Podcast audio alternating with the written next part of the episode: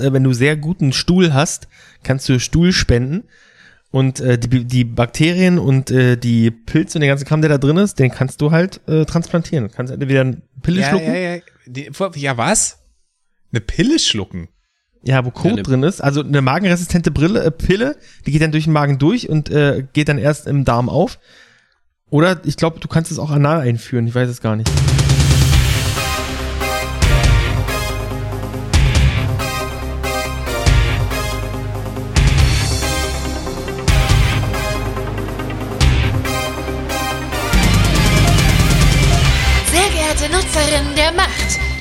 Eure Lichtschwerter zur Seite und öffnet eure Herzen für den Comic-Podcast Lesewut. Fragt ihr euch auch immer, wer mächtiger ist? Der Mann aus Stahl oder der Meister des Frank? Nun, vielleicht finden wir hier eine Antwort. Holt eure Taschentücher raus. Marvel hat mal wieder etwas Gutes geschaffen. Wir reden über The Guardians of the Galaxy. Das alles wird Gast gegeben von unserem liebsten Machtgeist, Mama Mamati. Einen wunderschönen guten Tag und herzlich willkommen zu Lesewut, eurem Lieblings-Comic-Podcast. Ich begrüße euch, liebe Internetäffchen, da draußen an euren digitalen und analogen Empfangsgeräten. Äh, heute ist der 16.05.2023 und ich begrüße euch zu Band 81 einer wunderbaren Folge. Wahrscheinlich- ist sie nicht anders als alle anderen auch, aber was jede Folge immer auf jeden Fall zu 60% besser macht, zu über 60% besser macht, sind diese beiden Herrschaften, nämlich der Alex und Tino. Ich begrüße euch. Hallo. Ja, hallo.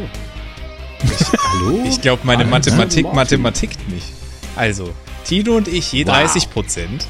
Und du machst 40 Prozent von der, von der Nein, ich habe ja Qualität. gesagt mehr als 60. Ich habe mich, ja ich hab mich ja berichtigt. Ich habe mir gesagt mehr als 60 Prozent. Ja, aber dein erster ich Impuls- würde übrigens. Dein erster Impuls, Martin, war Alex und mich als 40% dieses Podcastes zu benennen. äh, we- Weißt du, ich wollte eigentlich, äh, eigentlich wollte, oder wäre richtig gewesen, zwei Drittel.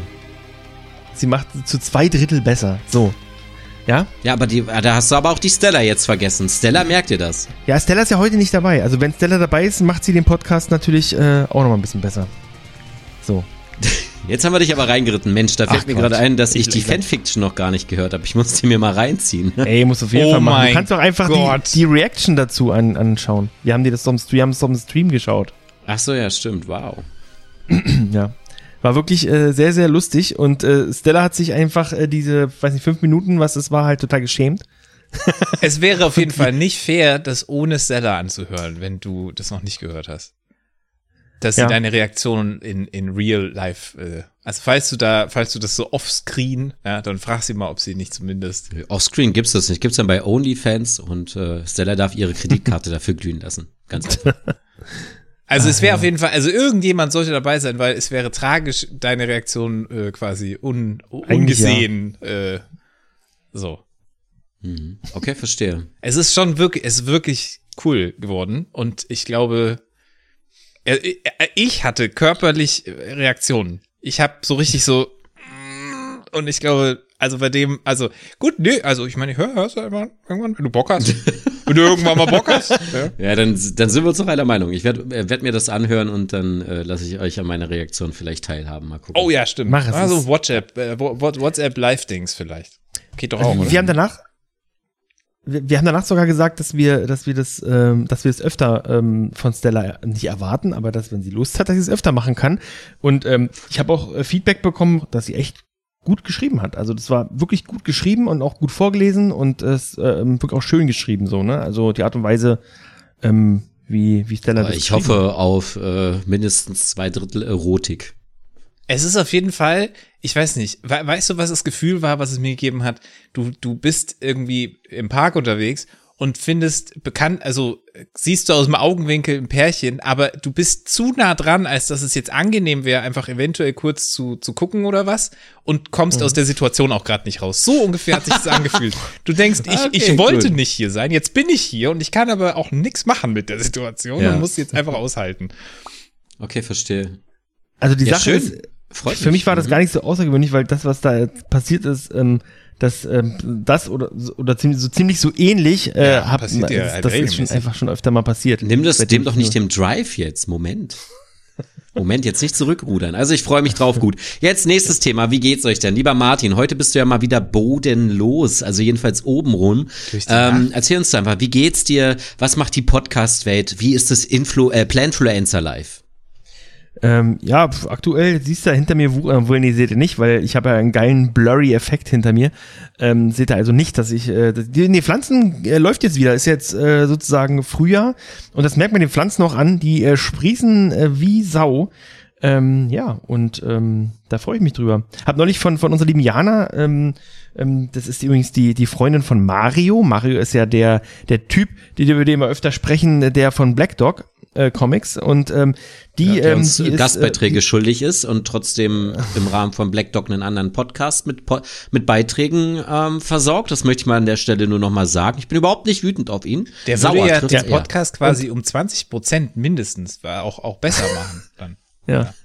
Und diese Jana, ähm, die hat mir neulich ähm, mal wieder ein, zwei Tipps gegeben zu den Pflanzen, weil die ist nämlich Biologin und ähm, das ist immer eine ganz äh, gute Quelle, sag ich mal, die ich ab und zu mal ganz gerne nutze. Aber manchmal ist es immer unangenehm, weil ich immer denke so, ja, ich würde ja in meiner, Pri meiner privaten Zeit auch nicht gerne Sachen äh, machen wollten, wollen, die ich eigentlich beruflich mache. So, Doch, ne? macht sie. Sie ist Botanikerin äh, mit Leib und Seele. Die kann immer. Sie liebt es. Ja, sie liebt du, es einfach. du, Das du ist- reißt ja nicht, du reißt ja nicht die Gosche vor ihr auf und sagst, kannst du mal gucken, B13, ich glaube, ich habe ein bisschen Schmerzen im Backenzahn, so, das ist ja was anderes. Könnten wir da mal eine Füllung machen? Ich habe gehört, Sie sind Urologe, können Sie mal kurz? Ich habe da, die Füllung Brennt. kontrollieren. das ist ja, Ihr das Finger ja ist, geübt, habe ich gehört. Ja. Ja. ja, sonst geht's gut. Ähm, bin viel draußen, ähm, habe mich jetzt, man muss ehrlich sagen, ich habe das neulich erst so ein bisschen gemerkt. Ich, also ich habe eigentlich gedacht, dass die Pandemie so spurlos an mir vorübergegangen ist, ne? Aber ist sie eigentlich gar nicht. Das habe ich jetzt erst, merke ich jetzt erst so richtig, dass ich, ich habe nach der Pandemie tatsächlich hatte ich keine Lust rauszugehen. Also keine Lust rauszugehen, Menschen zu sehen, äh, ähm, andere Sachen zu machen, außer die drin stattfinden. Und jetzt so langsam kommt das irgendwie wieder ein bisschen zurück. Und jetzt merke ich erst so krass, ich habe mich echt äh, nach der Pandemie weiter ganz schön eingeigelt so. Und ähm, ja, ich habe das Gefühl, das kommt jetzt so langsam in kleinen Schritten wird das immer besser. Ähm, was jetzt nicht heißt, dass ich immer noch äh, große Menschenmengen mag und so, das oder irgendwie, äh, dass ich lange aushalte mit Menschen, ohne dass bei mir irgendwie äh, die Gedanken abschweifen, also dass meine Social Batteries dann irgendwann leer sind. Ähm, aber es, äh, es wird besser auf jeden Fall. Ja. Möchte ich kurz auf die Couch legen? Ich hab einen Block hier. Ihr seid ja meine. Couch. Also du bist, Ah. du bist meine die die Couch, die man danach abwischen muss. Und Alex ist die Couch, ist die Couch, äh, wo, wo gekuschelt wird. Wow. Okay, wow. Also nicht, dass ich ihm das nicht zugestehe, aber wow, Martin, danke. Aber Das wow. ist auch, äh, Mit mir Nein. könnte man kuscheln und die Couch danach ich, ich abwischen, weiß. okay? Das, das, das, das, also jede, äh, liebe Ladies da draußen, äh, falls ihr den Podcast hört, weil ihr Interesse an Tino habt, Tino ist ein wirklich, das, das meine ich jetzt ke- kein, das meine ich nicht, nicht, nicht äh, ironisch. Nicht oder so. respektierlich, meinst du? Ti- Ti- Hm. Ti- nicht despektierlich. Tino ist ein Kuschelbär. Tino, mit dem kann man kuscheln und Tino ist auch, er gibt sich Mühe, äh, ist, ist ein, ein, ein, ein Giver, so- sozusagen. Das hat jetzt die Chancen äh, auf Tinos Dating Life um, glaube ich, mindestens 15 Oder heißen die 20 Pleaser? Wie heißen die denn? gesteigert. 1,45 Prozent, glaube ich, sind es, die es gesteigert wird. Match me on Bumble genau mit dem Spruch, Alter. also ein Kuschelbär, äh, Nutzt du ein Bumble? richtiger Also- Giver. Ist, ist Bumble, Giver. ist Bumble äh, äh, valide? Kann man, ist das sinnvoll? Nein. Nein. Ich habe, Ich weil das ist der Punkt. vor kurzem so. wieder deinstalliert. Es ist ähm, äh, erstens brauche ich es nicht, habe ich gemerkt mal wieder. Ähm, und äh, zweitens äh, begibt es dich in eine Welt, in der du einfach nicht teil sein möchtest. Also ich jedenfalls nicht. Wenn es für Leute funktioniert, die sich damit wohlfühlen. Und dabei geht es mir gar nicht um die Oberflächlichkeit, die man da entwickelt, weil es ist halt voll in Ordnung, ähm, Menschen aufgrund optischer Dinge attraktiv oder nicht attraktiv zu finden. Das ist jetzt nun kein Problem. Aber ähm, mir geht's eher darum, was so eine App mit dir macht und ähm, welche Art von Screentime es auch von dir fordert, um effektiv in Anführungsstrichen zu sein, also wirklich Leute kennenzulernen. Und da habe ich halt einfach keinen Bock drauf, da zu investieren. Und daher habe ich es gelassen. Ich hatte äh, ein, zwei schöne Matches, habe dadurch auch tatsächlich äh, einen Menschen kennengelernt, der mich hoffentlich jetzt auch ein bisschen länger in meinem Leben auf platonische Art und Weise auch begleiten wird. Ähm, genau, und äh, aber ansonsten, ja, ich bin halt so unter Leuten und lerne immer irgendwie Menschen kennen, daher brauche ich es grundsätzlich nicht. Es war halt eine nette Sache, aber man verbringt damit ja, man verbringt da eher mehr Zeit mit so, es ist, nee, ich brauch's nicht. Äh, Ich will's auch einfach nicht, weil es, das ist so ein bisschen, es ist aber mit, also es ist nicht bei Bumble nur so, sondern auch, denke ich, bei jeder Dating-App. Die sind natürlich darauf äh, nicht konzipiert, dass Menschen sich miteinander kennenlernen. Das ist nicht der Grundfokus. Der Grundfokus ist damit Geld zu verdienen, Premium-Pakete zu verkaufen ähm, und dir das Geld aus der Tasche zu ziehen ähm, und dich da, das ist so ein bisschen äh, Bumble zu benutzen oder auch Tinder ist wie quasi für dein Date Life einen Seasons Pass zu kaufen. So. Und äh, nur wenn du da aber Zeit viel rein investierst, wirst du die Unlocks auch haben. Wenn du aber keinen Bock hast, äh, so und so viel Zeit zu, zu der und der Uhrzeit und weiß ich nicht was zu verbringen, dass du da irgendwie sichtbar für Leute bist, what the fuck, nein. Einfach nein. Ja. Deswegen. Also das, das ist aber nicht ich schlimm, weil, wir, ab, weil, weil, weil meine Lesewut ist ja sozusagen eigentlich fast wie so eine, wie so eine, äh, wie so eine Dating-Plattform. Und wenn ihr Tino toll findet und die daten wollt, dann äh, schreibt uns doch gerne eine E-Mail. Warte mal ganz kurz. äh, Nur, nur, nur, nur Mädchen oder auch, äh, also nur Frauen oder auch Männer? Ich weiß wie, aktuell nur, nur Frauen wahrscheinlich, ne? Aktuell Ähm, nur ähm, Frauen, aber die dürfen, wenn sie, ähm, wenn sie einen besten Freund haben, der aussieht wie John Wick, ähm, Tino, ähm, dann du, du oder, bitte, oder, oder Henry Cavill, dann dürfen im, sie ihn gerne mitbringen. Du isst jetzt bitte nicht im Podcast eine Möhre, Alter. Ich dachte, das macht, das steigert die Erotik. Mm, Nee. Nee, dann schreibt, äh, also jetzt schreibt natürlich keine Frau mehr, aber dann schreibt mal unter, dann gerne bei mail at lesewut.net, dann, äh, dann, äh, ja. Das war nur eine, Über, eine Überschwungshandlung, weil du mich mit Fragen konfrontiert hast, so. auf die ich nicht vorbereitet war. Normalerweise onaniere ich dabei, aber ich dachte, das lassen wir mal hier an der Stelle. Oder Steppe. Oder beides. Oder beide. Okay, gut. Ja, und wie sieht's mit deiner Onanie aus, Alex? ähm, läuft noch. Also, also geht, geht irgendwie. Äh, das, das ist spitze. Nein, tatsächlich, äh, momentan irgendwie, ich mache mir ein bisschen Sorgen um mein Kätzchen. Die äh, isst Oh nein. sehr, sehr wenig. Aber auf der anderen Seite Die macht sie noch keinerlei äh, Anstalten irgendwie äh, sich nicht, sich, sich zu verziehen oder so. Ich beobachte das momentan mal. Äh, und ich bin, ich bin, ich bin ja so drop eigentlich sonst. Ich habe gestern äh, Nebenthema mal kurz äh, Evil Dead Rise gesehen. Ha absoluter Hammerfilm. Also äh, falls falls ihr also Evil Dead irgendwie also Hammer und äh, äh, crazy auch. Absolut bonkers. Der geht vom ersten Moment an, steigen die einfach, schlappen die drauf und sagen, äh, vorne kommt eine Kurve, da fahren wir mit 120 durch. Das ist denen absolut alles scheißegal. Großartig. Und ähm, soweit ich das gesehen habe, der komplette Maincast äh, besteht aus Frauen. Kein äh, einziger Typ ist äh, in irgendeiner Hauptrolle. Und auch nicht irgendwie Leading oder Needed oder irgendwie so, sondern alles, äh, alles Frauen. Du hast ihn gesehen, oder, Tino? Äh, ja, möchtest du dazu eine Meinung? Ich glaube, ähm, oder? Nö, ich, mir ist bloß aufgefallen, weil, weil du den auch gesehen hast. Hm? Ähm, Ich hab ist den gesehen. bloß eingefallen. Ja. bin auch großer Fan des Franchises. Und ähm, ich habe, um das vielleicht so kurz zu sagen, auf, ähm, um mir auch so ein bisschen die Klischeequote zu erfüllen, äh, auf Letterbox habe ich dem Film einen halben Stern, einen halben Stern mehr gegeben zu meiner, sagen wir mal, sie unterscheidet sich, denke ich schon. Also Meinung 15 von Alex. Prozent quasi. Ähm, einen halben Stern mehr gegeben, weil ich die Hauptdarstellerin attraktiv fand und sie hat ein Satin-Oberteil an. so viel zur Oberflächlichkeit, Entschuldigung. Aber ähm, äh, ja, also Was ich hatte die Spaß Mutter? bei dem Film. Nee, die, Ach, die, die, die, Schwester. Die Tante. Ah, okay, verstehe. ja, ja. Ähm, genau, ich hatte Spaß mit dem Film, aber ich fand ihn tatsächlich ganz schön. Mh, mir hat was gefehlt. Er war mir nicht explizit genug, er war mir nicht aggressiv genug. Äh, ähm, es ist eine Achterbahnfahrt, man hat Spaß damit auf jeden Fall, aber es ist halt ein Horror für, für einen Mainstream und das merkt man ab der ersten Minute. Und was ich richtig zum Kotzen fand, ist, wie so immer bei den Filmchen, ähm, wenn man den Trailer halt schon leider gesehen hat, und da bin ich manchmal zu neugierig, aber ich gucke die Trailer meistens, Alter, dann siehst du halt schon die geilsten Szenen. Und ich glaube, bei manchen Szenen wäre für mich der Schockmoment des äh, krasser gewesen, hätte ich nicht gewusst, dass eine Käsereibe irgendwo benutzt wird oder eine Tattoo-Nadel oder irgendwas. Hätte man das nicht vorher schon gesehen, hätte ich, glaube ich, ein bisschen mehr äh, mitgeweibt und wäre überrascht gewesen. Ansonsten fand ich ihn ganz schön handzahm äh, und handwerklich an manchen Stellen nicht geil, weil da echt viel CGI benutzt worden ist. Im Gegensatz zum Remake von 2017 ist das, ne? Oder 14, weiß ich jetzt, 14 oder so, ne? Das ähm, The Evil Dead Remake, wo überwiegend alles mit Hand, also mit, ähm, wie heißt das? 2013. Practical Äh, meinst du- Effects, 2019. oder was? Practical mit, Effects, äh, mit Practical Effects gemacht worden ist. Und das äh, fand ich an vielen Stellen sehr, sehr schade. Ansonsten fand ich unterhaltsam. Ich hoffe natürlich trotzdem weiterhin, dass das Franchise äh, damit wächst und wir dann halt demnächst wieder irgendeinen Teil haben, weil äh, davon kann man nicht genug kriegen.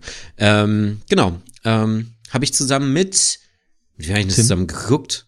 Mit Tim? Stimmt, mit Tim und Billy habe ich den zusammen gesehen, ja. Hm, siehst du? Genau. Aber ich fand es auch sehr cool. So, und die, die, die, die Atmosphäre war, war ganz nice. Und vor allem war es mal was anderes mit mitten in der City. Und äh, ja, wir laufen, wir müssen über die Treppe flüchten. Und dann, die Treppe ist weg.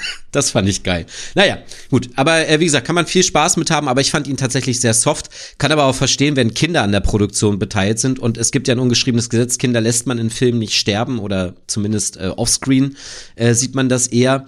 Äh, fand, fand, fand, also nicht falsch verstehen, aber für mich ist halt äh, ist dieses Genre normalerweise unerbittlich und nimmt auf niemanden Rücksicht. Das hat's irgendwie hier getan, aber trotzdem kein schlechter Horrorfilm. Alle feiern ihn auf jeden Fall. Also alle Leute um mich rum sind so geil, geil, geil. Und ich war so, ja cool, geiles äh, lilanes Satinkleid, Hauptdarstellerin.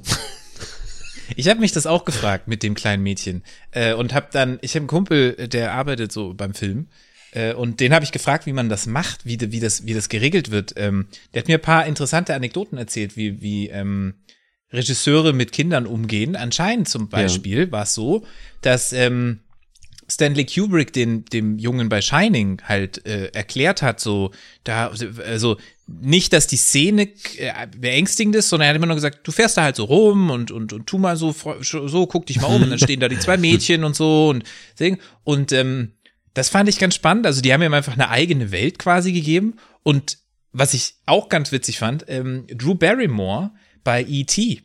hat äh, wohl Ja. irgendwann mal hat der Regisseur mitbekommen, dass die, dass sie äh, nach einem Schal fragt bei der bei der Ausstatterin und sie dann, wofür willst du den Schal? Sie, ja, ich, damit der damit der kleine damit der kleine E.T. nicht friert.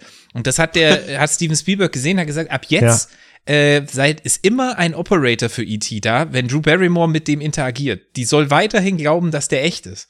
Und dann haben Ach, sie das krass. so gemacht irgendwie. Wow. Und Das ähm, ist cool. eben, was so Horrorfilme angeht, meinte er eben, ja, meistens ist es dann so, dass die in der, in der Szene, man muss dann immer ganz genau hingucken, in der Szene selber gar nicht mehr da ist. Ne? Also auch bei, bei dem jetzt, beim großen Finale, sie ist ja in der Szene zwar da, aber diese ganze Szene kannst ja ohne sie drehen, rein theoretisch. Ja, ja, genau. Und so löst man das dann.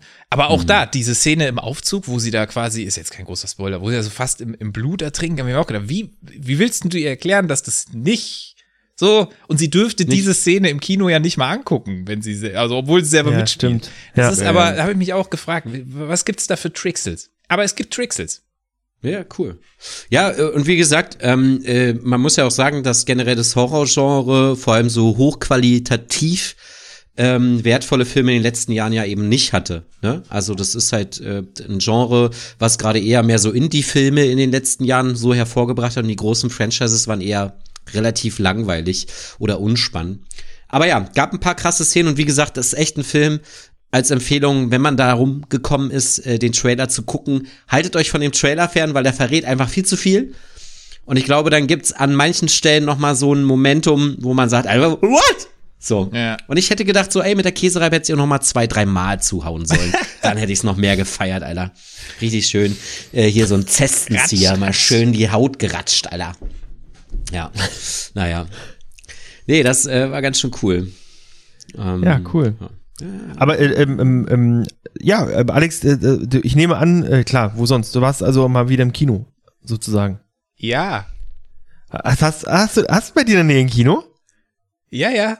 Äh, auch mit Originaltitel. Äh, äh, Titel. Ah, cool. ja, ja. ja, ja, ja. Ach cool. Finde ich gut, dass die OV spielen. Echt das ist echt be- super. Also, also ich habe hab, Sessel auch. Also Ich, ich Lichtspiel, Lichtspielhaus Wien. fast als würde ich, fast als würde ich, also ich komme mir da fast so vor, als würde ich da bei mir auf der Couch sitzen. So, das ist wirklich sehr, sehr angenehm. Ah, so wie beim Zoopalast, so eine richtige Couch gibt's da und dann so Bedienstete, die wie kleine Katzen aussehen. Ah, süß. Und äh, ja, das ist eine gute Ganz- Idee. ganz- das ist ganz ein gutes, gutes großartiges Konzept. Wir Programm. sollten, wir sollten ein Kino, ein Kino aufmachen. Catplex. Catplex. Ähm, ja, ja, cool. Das, und Tino, wie geht's dir denn? Äh, lieb, dass du fragst, lieber Martin. Und ähm, es ist, äh, ich, äh, der Alex war, glaube ich, fertig, ne, mit seinem Statement. Ja, nicht, ich weil wir haben jetzt über den Film so fragen. gesprochen. Ach so, okay, das ist ja lieb. Ähm, boah, schwierig zu beantwortende Frage. Also grundsätzlich geht's mir so lala. Ähm, also es ist schön, wieder euch zu sehen, eure wunderschönen kleinen Gesichter. Also, weil die sind ja klein auf dem Bildschirm. So. Ähm, genau, aber äh, euch zu sehen, mit euch zu quatschen. Ich war ja, da war es letzte Woche oder vorletzte Woche beim Livestream nicht dabei? Vorletzte Woche, ne? Genau, weil Arbeit gerade eine große, äh, einen großen Stellenwert ein, einnimmt.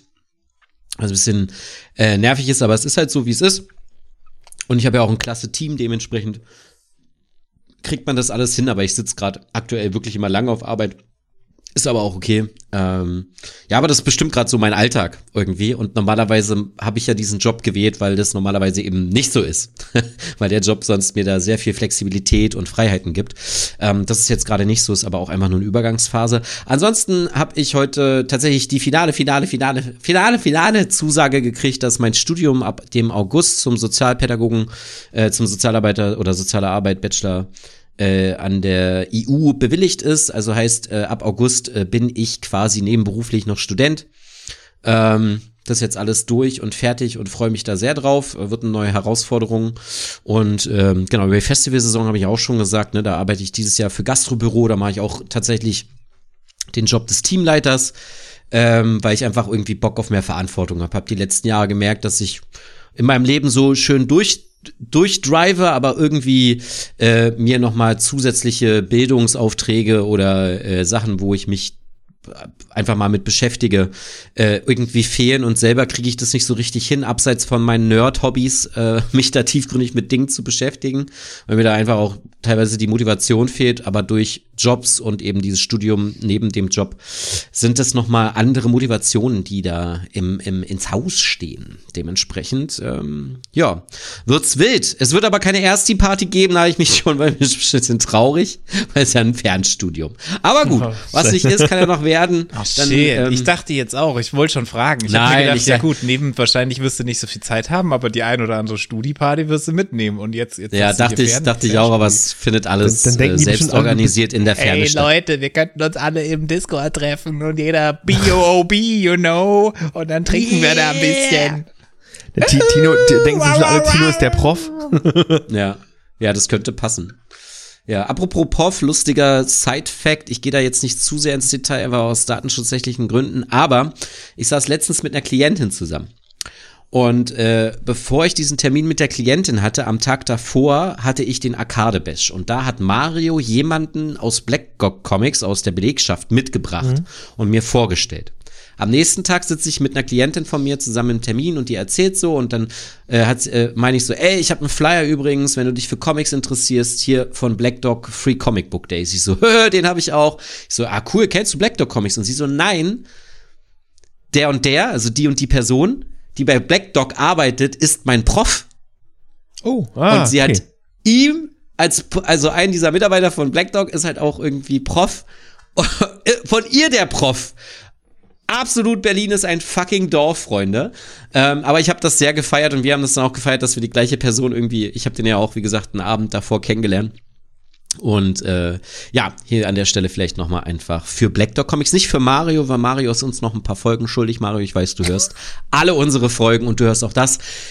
Ich möchte, dass du deinen Gastauftritt machst. Sonst kommt Alex aus äh, Wien, bricht dir die Beine, rollt dich in den Teppich und wirft dich in die Spree. Und ich guck zu. Also ich bin gespannt, dann liegt, wie der, dann liegt der unten bei den ganzen E-Scootern. so sieht's nämlich bei den E-Scootern, die er reingetreten hat, nachdem wir im Sage waren. So sieht's nämlich aus. Nee. Aber es äh, könnte interessanter Kampf werden zwischen Alex Luca und Capoeira. Master äh, Mario. Ey, Luca Brasi ich hab, liegt bei den äh, E-Scootern. Ich bin äh, äh, ausgebildet im Lauchchung, verstehst du? Also Mhm. Die Schläge tun nicht weh, dafür kann ich auch gar nicht greifen und äh, Ich glaube, im Capoeira ist mehr Tritte, ne? Tritte und Spin-Kicks, die siehste, äh, um deine da, Ohren fliegen. ich kann mit mich mit ihm schon gar nicht prügeln, weil äh, ich tanze nicht.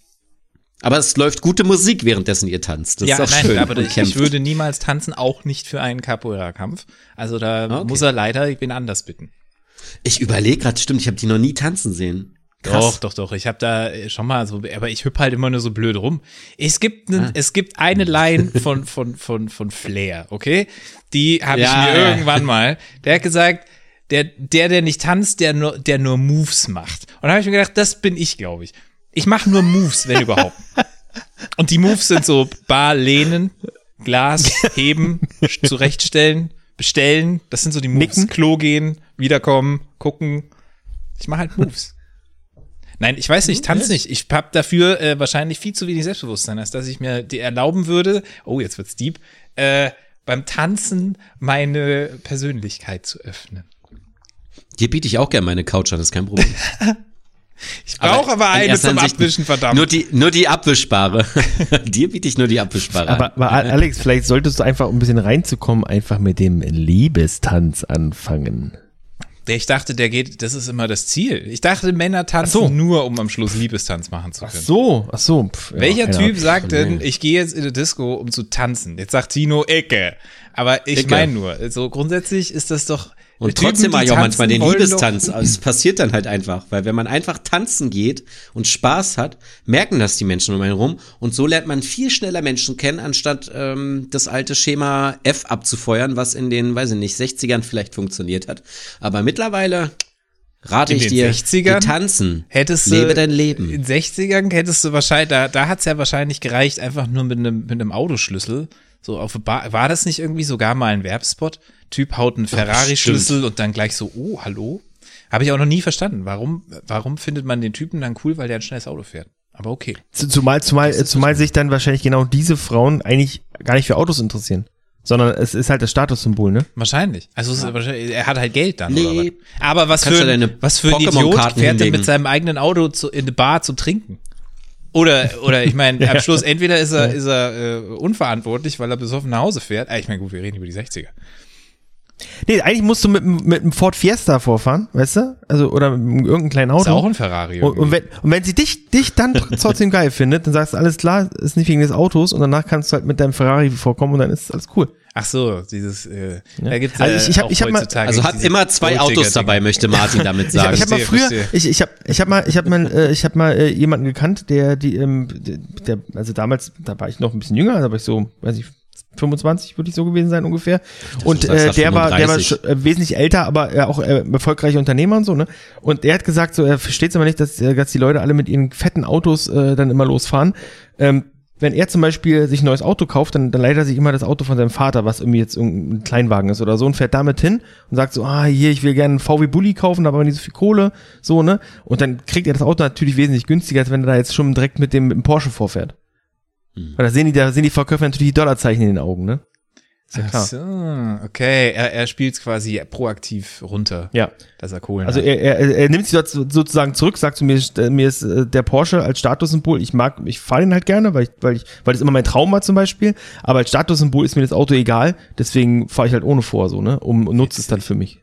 Okay, weil Mama-Tag gerade war, kurze Geschichte von meiner Mama dazu. Die hat das genau mal umgedreht. Die ist äh, in der Mittagspause mal, die hat da gearbeitet in München, da im, im, bei der Maximilianstraße, für die Leute, was sagt so. ne? Und die ist dann mittags äh, gerne mal einfach so zum Porsche rein und hat halt ultra einen auf, auf so reiche äh, Arztfrau gemacht oder was auch immer und hat sie gesagt, ne, ich gehe dann immer zum Porsche oder zum Mercedes und hol mir einen kleinen Sekt und lass mir ein bisschen die Autos zeigen. Und dann dachte ich, ja und dann? Ja, dann, äh, dann gehe ich wieder weiter arbeiten und fahre nach Hause.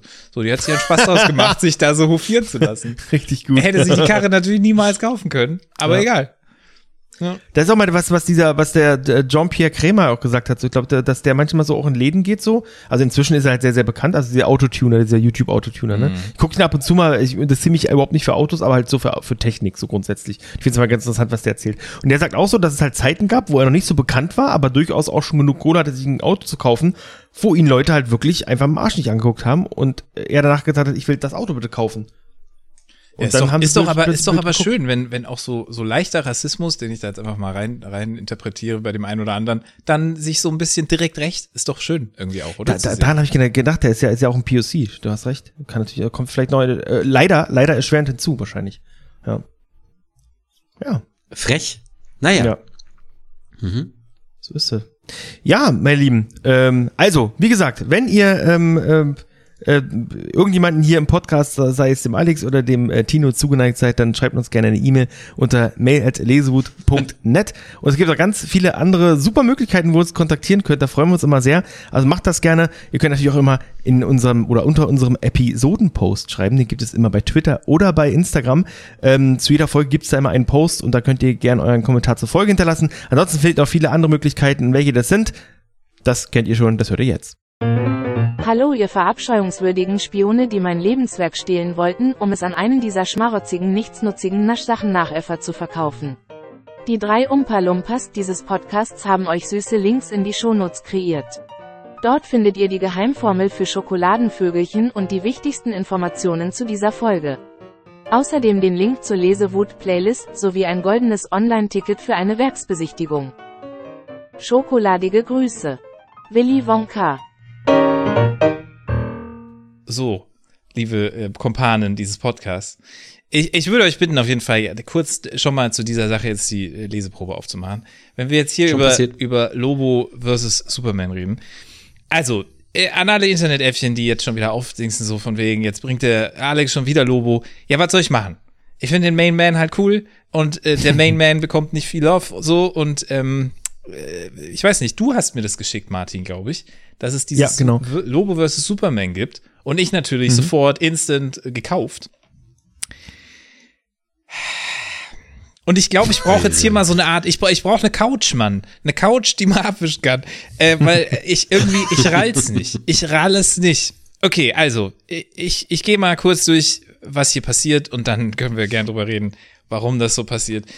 Äh, also, Lobo vs. Superman, ich habe erwartet, es gibt einfach äh, auf die Gosche so. Äh, einfach mal äh, kloppen irgendwie. Keine Ahnung, die kloppen sich.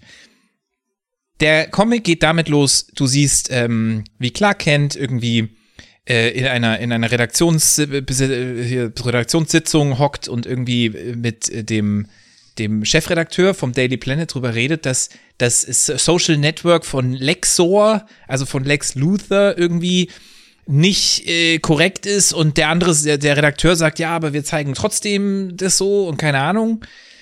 Also irgendwie, däh, irgendwie so. Und parallel ist Lobo am Urlaub machen auf irgendeinem Planeten und äh, ballert sich irgendwie Cocktails rein. Jetzt kommt der Martian Manhunter und kontaktiert Superman und sagt, es gibt da diesen Planeten, die haben irgendwie, äh, gibt es irgendwie ein Distress-Signal. So, kannst du auschecken und Superman so, ich bin schon am Weg.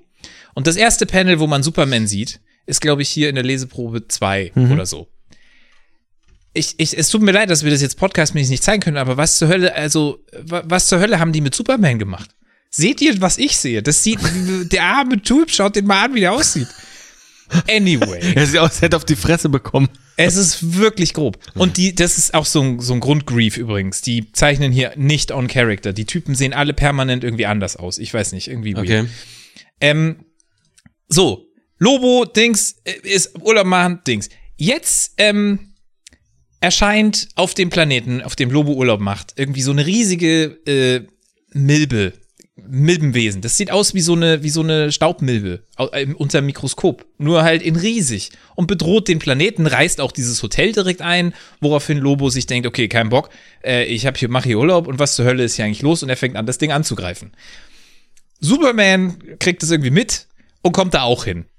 Und Superman schaut dieses Viech an, während Lobo sich mit dem Ding prügelt und natürlich nicht wirklich Schaden macht, weil es so riesig ist. Äh, und äh, äh, Superman sensed so, dass dieses Teil einfach irgendwie äh, Angst hat und hier nicht sein sollte oder irgendwas. Und Lobo geht währenddessen hin und schiebt dem Ding einfach so, ein, so eine riesige äh, Metallpalme im Pöter, nehme ich jetzt einfach mal an, damit es zumindest irgendwie witzig ist, woraufhin das Ding explodiert. Wa- Was hast du dabei gefühlt? Äh, ich habe mir gedacht, das ist irgendwie, äh, äh, schauen wir mal, wo es hingeht, dachte ich. Einfach mal abwischen. Stange oder Einfach mal so abwischen und weitergehen erstmal. Auf jeden Fall, es ist so, ähm, dieses Viech, was da, was da geplatzt ist, äh, äh, ja genau, dieses Viech, was da geplatzt ist, ist einfach so ein, so ein höheres, äh, universales äh, Wesen anscheinend, ähm, das irgendwie alles machen kann oder was auch immer. Und erscheint Superman und Lobo danach und sagt, vielen Dank, ihr habt mich gerettet, ich bin dieses Wesen und ich weiß manchmal nicht, wie groß oder klein ich sein soll und äh, Superman hat meine Gefühle verstanden und Lobo hat mir geholfen, mein, mein Nervensystem wieder zu resetten oder so ein Scheiß. Auf jeden Fall, ich bin euch sehr, sehr dankbar und äh, um euch meine, Grati meine Dankbarkeit zu zeigen und ich habe ja auch eure Gedanken gelesen, ihr habt ja beide eure Heimatplaneten verloren. Also gebe ich euch eure Heimatplaneten wieder zurück und bring und, und setz euch da wieder ab. Also, äh, Superman von Xania und Lobo von Krypton, äh, bitteschön. Ja, umgedreht, glaube ich, ne? Das, ja. Also, dieses Viech nimmt quasi beide und setzt sie jeweils auf einen Planeten, der plötzlich erscheint. Also beide Planeten erscheinen plötzlich wieder. Mit allen Leuten, die da vorher drauf waren, die auch alle wissen, dass sie anscheinend verschwunden sind, und setzt jeweils den anderen dort auf den Planeten ab. Ach so. Ähm, ah, okay. Hm. Und somit hast du plötzlich eine Welt und, und, und der, der Martian Manhunter will dann natürlich äh, äh, nachvollziehen, was da passiert ist, weil plötzlich zwei Planeten erscheinen so. Äh, und auch Green Lantern ist da irgendwie dabei. Ich weiß gar nicht, was die da alle wollen, aber egal. Und die wollen, Police! die wollen da gucken, was da los ist und stellen dann fest, diese Planeten sind ummantelt von so einer Art Schutzschicht, damit da keiner involvieren kann, weil dieses Viech wollte, dass die Leute, also Superman und Lobo, eben glücklich sind in ihrer neuen Bubble. Jetzt ist, wie gesagt, Lobo auf Krypton und äh, Superman auf Xania und äh, also okay. Ich, ich, I don't get it. Okay, ich hab äh, äh, richtig. Ich habe was vergessen. Jesus Christ, es tut mir sehr leid. Ich habe ja eine Sache noch vergessen. Dieses rote Viech, was da geplatzt ist. So. Dieses rote Viech, was da geplatzt ist, das, das habe ich noch vergessen, weil das eigentlich eine separate Story ist. Ähm, Lobo hat das Teil ja quasi getötet und dafür gesorgt, dass es verschwunden ist. Und äh, Superman war dann so pisst, dass er ihn erstmal ähm, zu Kohle verarbeitet hat. Also er hat ihn mit seinem Laserblick erstmal zusammengeschrotet und mehr oder weniger getötet. Als Rache oder sowas, keine Ahnung. Und als Lobo sich wieder regeneriert hatte und zu sich kam, hat er festgestellt, dass Superman sich auf diesem Planeten dafür hat feiern lassen, dass dieses Viech jetzt weg ist. Und weil ihm das nicht gefallen hat, dass, Lo also dass Superman seine Lorbeeren kriegt, nimmt der eine Bataillon von so Androiden von diesem Hotel mit, die so shapeshiften können und macht auf der Erde eine Social-Media-Kampagne, die heißt äh, No More Superman oder so ein Scheiß und nimmt so Fake-Aufnahmen von Leuten auf, die sich haben von Superman nicht helfen lassen wollen. Er hat sie aber gezwungen, ihnen zu helfen. Zum Beispiel eine Frau, die dann sagt, Superman hat mich nicht gefragt, ob ich Höhenangst habe, als er mich von äh, weggeflogen hat. Und dann entsteht eben im Internet dieses äh, Superman, äh, No More Superman Scheiß. Also Lobo fährt eine Social Media Kampagne gegen Superman auf der Erde, weil er so pisst war, dass er nicht die zurück zu der Planetenscheiße. Also, die sind auf den Unterschied. Ich merke an euren, ich merke, sehr schön. Äh, ihr, wir sind auf demselben Dämpfer. Die hängen jetzt auf diesem Planeten ab und warum auch immer ist es so, dass diese ganzen Leute, die da jetzt sind, inklusive übrigens so Sachen wie General Sott, da wird, gibt's so einen General Sott, der wird irgendwie zwischendrin mal eben einfach so getötet, aber der sagt, haha, ich bin ja auch wieder da. Und ist so weird, ich check's nicht. Auf jeden Fall, diese, die, die Leute, die jetzt auf diesem Planeten sind, ihre erste Idee ist, irgendwie zu verhindern, dass dieser Planet wieder ausradiert wird. Und die Xanianier, so glaube ich heißen die, die Lobo-Menschen oder Loboaner, nennen wir sie so, zapfen Supermans Blut an, um riesige äh, potenz potenzierte Waffen zu machen, um sich gegen alles zu wehren, was da irgendwie herkommt. Was Superman erst gar nicht checkt. Und er denkt, seine Kraft verli er, hat, er verliert seine Kraft, weil er nicht an der Sonne der Erde ist, sondern aber eigentlich zapfen sie sein Blut an, um irgendwelche Waffen damit zu. Okay. Lobo hingegen auf Krypton, so richtig AfD-mäßig, findet Zuspruch, indem er sagt, ja, wir müssen doch nicht nur unsere Ressourcen benutzen, wir könnten doch andere Planeten einnehmen. Und die Kryptonianer haben als nichts Besseres zu tun, als zu sagen, ja, das ist eine gute Idee. Wie wäre es, wenn wir lauter Lobos klonen und einen anderen Planeten angreifen? Und wir haben auch schon einen. Wie wäre es mit Xania? Also gut, ich sag mal so. bis hier, ah, da habe ich aufgehört zu lesen. Ich, ich verstehe eins nicht. Ich verstehe eins nicht. Vielleicht könnt ihr es mir erklären. Das ist DC Black Label, ne? Oder? So heißt es. Black Label. Ja. Ja. Und unabhängig davon, dass diese Story halt so unglaublich überladen ist mit diesem ganzen äh, äh, Social Media, Twitter, irgendwas, wo man merkt, das ist da eben drin, damit er Kommentare quasi machen kann auf diese moderne Welt, in der das so viel wer- wert ist und was auch immer. Und zusätzlich zu dieser Planeten-Switch-Geschichte. Warum muss das zwischen so Lobo und Superman sein? Warum kann das nicht äh, einfach fucking John Wick sein? The Expendables. Macht die Expendables in Comicform und packt die zwei Typen rein.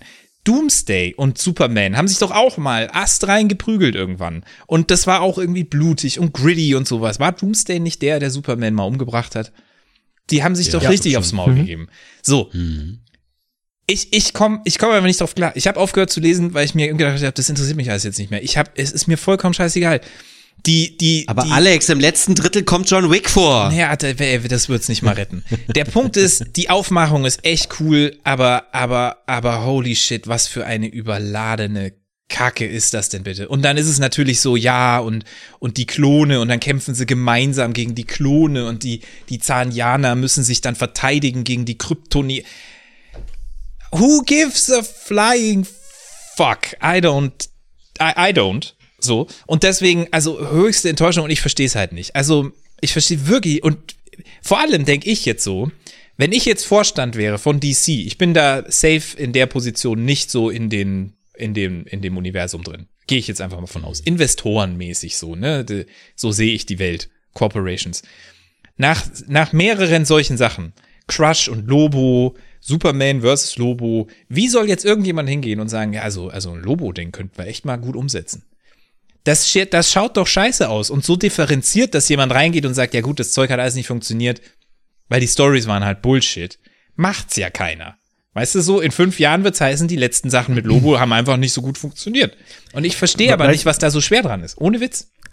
Weißt du, was ich total schade finde, ist, dass, äh, also ähm, DC Black Label, ähm, ihr da draußen, also für alle, die Comic lesen, ihr werdet wissen, äh, wa- was das ist. Ich erkläre es trotzdem mal. DC Black Label ist halt ein, ein DC-Imprint ähm, und ähm, dort erscheinen ähm, Comics von Künstlern, ähm, die meistens, also nicht nur, aber meistens hat es irgendeinen, Superhelden-Kontext. Ähm, und der Vorteil daran ist, dass, äh, dass diese Comics halt überhaupt nichts mit den aktuellen Universen zu tun hat. Das heißt, du hast da also komplett freie Hand, künstlerische Freiheiten, die Charaktere, die darin vorkommen und auch die Stories so zu erzählen, wie du sie willst. Du kannst die Prämissen selber setzen, kannst wirklich coole Sachen machen. Und warum, was ich jetzt nicht verstehe, warum man nicht einfach einen coolen DC Black Label Lobo Comic macht. Also war also also standalone, einfach Ich habe cool gedacht, Lobo Comic. Black Label ist auch vor allem dieses unter der unter dem äh, interessant. Ich wusste das nicht. Ich dachte, Black Label heißt, die können ein bisschen grittier sein. Die sind quasi 18 plus oder was? Nee, nee, also können ja. Es gibt zum Beispiel diese Hill House Comics, die sind auch von DC und die äh, von DC Black Label, die sind auch ein bisschen düsterer, aber muss nicht unbedingt. Also das ist, ähm, das ist in der Regel, es sind oft Comics gewesen, die ein bisschen düsterer waren, ähm, aber aber das, das, ich glaube, das ist kein Muss. Es geht halt wirklich einfach darum, darum, dass was man früher wahrscheinlich so, ähm, ja, ich sag mal, ich glaube, früher war das sogar Vertigo. Äh, ich glaube, das, das ist darin okay. aufgegangen. Und äh, alles, was man sozusagen jetzt nicht in das normale DC-Universum drin haben will, äh, ähm, das sind so Standalone-Comics oder Miniserien, die dann halt bei DC Black Label rauskommen. Ich lese die inzwischen lieber als die rein ähm, und bin jetzt ein bisschen überrascht, dass äh, Superman vs. Lobo da so, so schlecht abschneidet, weil die bisher eigentlich immer ganz gut waren. Ich meine, prinzipiell sind diese Story-Ideen ja ganz nett. Also ich könnte mir schon vorstellen, so dieses Planeten herstellen oder mal switchen oder so. Also, weißt du, so äh, Freaky Friday mit irgendwie zwei Charakteren aus dem Universum. Das kann schon irgendwie ganz nett sein, so. Aber wie gesagt, es ist auch so, es ist auch so merkwürdig. Also ich dachte vor allem Black Label bedeutet, wie gesagt, brutal. Und dann habe ich gesehen, dass wenn die fluchen, wird das schon wieder zensiert. Das heißt, die sagen nicht mal irgendwie Fuck oder oder Shit oder was auch immer, sondern immer dieses Oh my gosh darn und so Scheißdreck. Wo ich denke, wer wer flucht denn so? Und wenn es wirklich ein Fluch ist, dann wird so ausgedingst. Sonderzeichen. Und also ich, ich verstehe vor allem auch die Charakterisierung der, der, der Helden nicht. Also, dass Superman so petty ist und Lobo direkt mal kaputt frittiert, bloß weil er das Viech quasi getötet hat, von dem Superman keine Ahnung hat, was das überhaupt sein soll, ist schon mal weird. Und dann auch noch so den, den, den seit wann ist Superman, der sich so feiern lassen will? Aber egal. Und dann seit wann ist Lobo, dem alles scheißegal ist, wichtig, dass Superman auf der Erde jetzt einen schlechten Ruf hat und investiert unfassbar viele Ressourcen und Zeit darin, eine Internetkampagne zu. Lo Lobo würde doch keine Internetkampagne starten. Der wird da hinfahren und dem aufs Maul hauen. Die, denn die Prämisse ist ja meinetwegen, lass die Prämisse, aber dann lass den Lobo darüber fahren und der versucht ihm halt aufs Maul zu hauen. Und das geht halt vielleicht grandios schief oder was auch immer. Und dann kann ja dieses Viech wieder kommen und das irgendwie wieder klären oder so. Aber dass das so diese zweierlei Plots und dieses komische Social Media Ding, äh, während während Lobo livestreamt, auch so eine Sache, während Lobo livestreamt, fliegt Superman hin, um ihm aufs Maul zu hauen, was dann live übertragen wird, woraufhin sein Ruf natürlich noch weiter runtergeht. Warum ist Superman wichtig? Was Lobo auf der Erde über ihn verbreitet. Aber nicht nur das, dann geht die, die Meinung der Leute über Superman runter und Lois Lane schaltet sich ein mit einem Livestream und verbreitet, dass Lobo Space Delfine gefangen hält, woraufhin die Meinung der Leute über Lobo runtergeht. Ey, es ist wirklich anstrengend, das zu lesen. Und es ist echt schade, weil das Buch ist geil Ja, aufgemacht. ich. Also ich meine, ich, ich kann euch das hier quasi mal so Twitter, Twitter zwischen den beiden, oder? Also so ein typischer Voll. Cancel Culture Voll. äh, äh, Twitter Schlachtplatte. Voll. Und das ist, das ist so weird. Also wirklich. Ich, äh, äh, ja, ich, ich finde auch komisch eben, ähm, diese ganzen, diese ganzen, da gibt's ganz viele so Sachen. Ich habe diese eine, da gibt's eine Reporterin, die die die ganze Zeit verfolgt, weil deren Doktorarbeit ist, dass sie die letzten Söhne einer Generation oder eines einer Rasse irgendwie begleitet. Und dann, also je, je länger ich drüber nachdenke, desto mehr Bullshit fällt mir ein in diesem Ding. Echt schade. Ich habe irgendwie gedacht, äh, vielleicht, äh, weiß ich nicht. Ich, Du- vielleicht, du- und vor allem ist ja nicht so, dass, dass DC nicht auch brutalen Schissel hat. Wie heißt denn dieser Charakter, den John Cena spielt? Der Patriot? Aus, aus Suicide Squad, der, der die ganzen Leute da platzen lässt, so. Oder The, Ah, nee, der heißt nicht The Patriot, oder? äh, p- oh, Ihr wisst, wen ich meine, oder? Suicide Ja, ja. Squad, da gibt's ja auch so diese Anfangsszenen, wo sie an diesem Strand ankommen und alles explodiert und alle platzen und Zeug. Peacemaker. Peacemaker, ja, stimmt. Und es gibt Ja. die Serie Peacemaker, die ja auch super brutal Mhm. ist irgendwie. Und ähm, ich verstehe es nicht. Also ich verstehe nicht, warum, warum das immer so. Also ich habe so das Gefühl, und vielleicht ist das jetzt äh, wieder so ein Verschwörungstheoretiker-Ding, aber vielleicht ist Lobo einfach so eine, so eine, äh, einfach so eine Visualisierung von all dem, was irgendwie in Social Media unter toxischer Maskulinität läuft oder so. Und den muss man dann ranziehen, wenn man irgendwas in der Art äh, äh, rüberbringen will. Und sei es auch nur in Twitter War, so eine Twitter-Diskussion. Vielleicht ist das das. Ich weiß es nicht. Ich finde es auf jeden Fall sehr schade. Ich würde ja sagen, äh, man kann es gut als Klopapier benutzen, aber es ist ganz Teures schlechtes. Toilettenpapier. Es ist leider echt so ganz Wobei. dünnes Papier, das, das dir eher, das dir eher irgendwie da, krat, da kratzt du dir eher was auf. Aber Ähm, ha- hast du- wahrscheinlich ha- bleibt nichts hängen. Hast du den, den. Comic, ähm, hast du den äh, auf Englisch gelesen oder auf Deutsch? Nee, auf, auf Englisch. Ja, ja. Äh, wie bitte? Nochmal? Auf Englisch habe ich den gelesen. Auf Englisch, okay. Ja. Also ähm, du hast nicht, den Pan nicht die Panini-Version. Anscheinend nicht, nämlich. nee.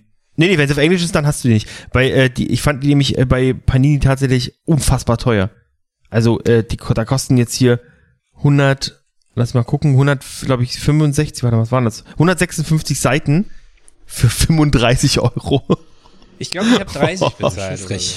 so. Und weißt du, äh, jetzt sehe ich das erst. Und dann mocken sie dich hier hinten. Das letzte Bild im Artwork. Ey, ich zeig's euch, ne? Das letzte Bild im Artwork. Lobo hat Hm. ja, ja. Superman blutend an so einer Kette und steht so über ihm. Und Das, was äh, du eigentlich im Comic sehen passiert. willst. Nichts Ja, davon ja, passiert. ja. Also, Ja, verstehe. Ja, schade, ey. weird. Schade. Ja, schade. Ich würde tatsächlich gerne mal äh, irgendwann hier mal auch einen Lobo. Ich werde die weiterhin kaufen und lesen. Es hilft ja nichts. Irgendwann muss ich Na, ja vielleicht mal einen alten. die. also, äh, das könnte ich mal machen. Ja. vorstellen. Ich einfach mal äh, sage hier, Ja, das ist Als äh, Vergleich. So. die erste, die erste Reihe oder so und mal so ein bisschen drauf eingehe, was der Typ eigentlich immer so macht normalerweise. Aber auch trotzdem, auch die neuen, die rauskommen, ich werde sie weiter im Auge behalten. Falls ein guter dabei ist, dann, also von mir hörst du es dann. Aber äh, ja, das ist leider auch wieder grandioser, grandioser Quatsch. Da gibt's einen anderen Band, der auch äh, Superman vs. Lobo heißt. Der sammelt all die Sachen, wo sie in den Comics, in Crossovers übereinander gelaufen sind. Der ist da besser. Würde ich eher den empfehlen. Okay. Hey du, was ist denn das für eine Kacke? Reklame, schätze ich. Du kennst bestimmt die Zeit zwischen einer Comicbestellung und der Lieferung, wenn die Vorfreude besonders groß ist. Was wäre denn, wenn ich dir sage, du kannst dieses Gefühl noch steigern, indem du mit deinem Kauf etwas Gutes tust? Jetzt denkst du dir bestimmt, aber Martin, muss ich dafür einen Aufpreis zahlen oder irgendeinen Aufwand betreiben? Und ich kann beides ruhigen Gewissens mit Nein beantworten. Das Einzige, was du tun musst, ist, deine Comics, Filme oder Bücher bei Buch 7 zu bestellen. Buch 7 ist ein sozialer Online-Shop. Dieser liefert nicht nur sehr schnell, sondern investiert 75% des eigenen Gewinns in soziale, kulturelle und ökologische Projekte. Zudem unterstützt du mit deinem Kauf auch noch deinen Lieblingspodcast, denn als Buch 7 Partner bekommen wir ein kleines Stück vom Kuchen ab. Und als wäre das noch nicht genug, kann ich verkünden, dass du für all das bei deiner Bestellung nicht einen Cent mehr bezahlen musst. Alle Infos dazu findest du natürlich in den Shownotes und jetzt viel Spaß beim Shoppen mit Buch 7, dem sozialen Buchhandel. Ähm, ich habe übrigens eine schöne kleine Brücke und zwar hast du ja vom Peacemaker gesprochen. Und äh, der Peacemaker, ähm, der wurde, ich weiß gar nicht, ob produziert oder ob, der, ob das der Regisseur ist ähm, für diese Serie, ähm, ist äh, James Gunn. Oh, man, ah, Martin. Der sagt Ja. mir was, weil Piu, piu, piu. Stich, stich, stich, Martin. Stich, stich, stich. Also, äh, also Deadpool? äh, wa- war ich, Ach so. ich weiß, James Gunn ist irgendein so ein Regisseurname, aber ich weiß äh, nicht. komm, kommen wir gleich. Also die Brücke, die, die, die, äh, die, die ich, ich, ich baue jetzt sozusagen eine Brücke und du wirst gleich erfahren, was der Zusammenhang ist. Ähm, wow. Ja, ich habe nämlich auch ein Thema mitgebracht. Ähm, ich möchte nämlich äh, über ähm, über ähm, äh, kleine Warnung vorher. Ich versuche das nächste Thema äh, spoilerfrei äh, zu behandeln. Ähm, wenn ihr aber trotzdem so überhaupt gar nichts dazu wissen möchtet, dann ähm, ja, dann guckt mal unten in die Shownotes, äh, da findet ihr den Timecode und dann äh, guckt, dann guckt, da wollte ich ja gerade sagen, dann hört einfach danach weiter. Äh, denn jetzt geht es um äh, Guardians of the Galaxy. Denn ich war im Kino äh, und äh, habe mir ähm, Marvels äh, neuesten äh, Film angeschaut. Und ähm, ja, Guardians of the Galaxy ähm, Volume 3 ist es, also schon der dritte Teil. Und alle drei Teile wurden ähm, von äh, James Gunn gemacht. Also James Gunn ist der Regisseur dieser Filme. Ah, verstehe. Das, das ist die Brücke, die ich dazu jetzt geschlagen habe. Ähm, ja, äh, grundsätzlich zum MCU mal was gesagt. Und zwar ähm, ist es ja so gewesen, dass das MCU in den letzten, ja, ich sag mal Monaten, fast ein, ja, eigentlich fast schon Jahren, ähm, immer so ein bisschen Licht und Schatten gewesen ist. Ähm, da gab es sehr, sehr gute Beispiele. Ähm, ich erinnere mich da ganz gerne an Wakanda Forever zum Beispiel oder an Tor 4, der, der zwar sehr po- polarisiert hat, ich finde ihn aber trotzdem ganz gut. Ähm, oder Shang-Chi zum Beispiel nicht wirklich äh, klasse fand. Ähm, das waren tatsächlich auch ganz gute Filme. Und auf der anderen Seite hattest du dann solche Filme wie äh, Doctor Strange, äh, Multiverse of Madness, äh, The Eternals, äh, die, die im Nachhinein, also ich, als ich geschaut habe, fand ich den okay, aber der war schon echt ganz schön langweilig so im Vergleich zu, zu den anderen Marvel-Filmen. Oder jetzt ganz kürzlich rauskam, ähm, ähm, und zwar ähm, Ant-Man and the Wasp, ähm, äh, Quantumania, äh, das wirklich eine komplette Katastrophe war. Also der sah zwar, zwar ganz nett aus, war aber sehr, sehr dunkel und ich habe das Gefühl gehabt, dass keiner richtig wusste, was er mit dem Film eigentlich erzählen möchte. Also äh, ja, schwierig, sehr, sehr schwierig und ich muss ehrlich gesagt, ich war, äh, muss ehrlich sagen, ich war echt etwas ernüchtert. Ähm, äh, Gerade vor allem äh, nach äh, Quantumania. Ähm, zumal Quantum Pania hieß der. genau. D- Zumal man ähm, bei, bei Loki, also Loki war so die Serie, die so ein bisschen das MCU, ähm, ich sag mal, in die neue Phase übergeführt hat. Also die Serie, Loki-Serie. Und die war wirklich klasse und die hat einen super geilen ähm, Cliffhanger am Ende gehabt, äh, die, die gezeigt hat, hey, jetzt, jetzt geht's los jetzt, ne? Also jetzt die ganze, ganze Multiverse-Sache, das wird jetzt richtig cool. Das ist ja das nächste große Ding. Das heißt, die nächsten Phasen, äh, da geht es viel um Mu- Multi Multiversen. So, ziemlich cool. Und ähm, dann kamen die ganzen Filme raus, da kam mal wieder ein guter, mal wieder ein schlechter, mal wieder ein guter, mal wieder ein schlechter. Und ähm, ich war so ein bisschen ja, ernüchtert. Vor allem deswegen auch, weil alles gerade so ein bisschen, so scheint es zumindest, in der Schwebe ist. Ähm, äh, nicht nur was die was die Stories angeht in der Schwebe, also man weiß gar nicht so richtig, wo geht es hin. Klar, Multiverse, es gibt auch schon den großen Widersacher, der wurde jetzt schon, äh, ähm, ähm, ich sag mal, äh, der, wurde jetzt schon vorgestellt, aber irgendwie dümpelt es gerade so ein bisschen vor sich hin. Ich habe das Gefühl, es passiert gar nicht so richtig was und auch was die Superhelden angeht, passiert irgendwie nicht so richtig was. Da hast du zwar jetzt dann die die Thunderbolts zum Beispiel, das sind ja die, ähm, da ist ja Black Widow jetzt dabei und äh, der der wie heißt der heißt der Pa- Patriot heißt der so dieser American Soldier, keine Ahnung. Auf jeden Fall ähm, äh, aus aus Fi- Filmen, die jetzt teilweise bei ähm, bei bei Falcon mit drin waren oder irgendwelchen Filmen drin waren. Die neue Widow, Black Widow ist dabei. Ähm, das ist jetzt so eine so eine Vereinigung von glaube ich fünf sechs Leuten.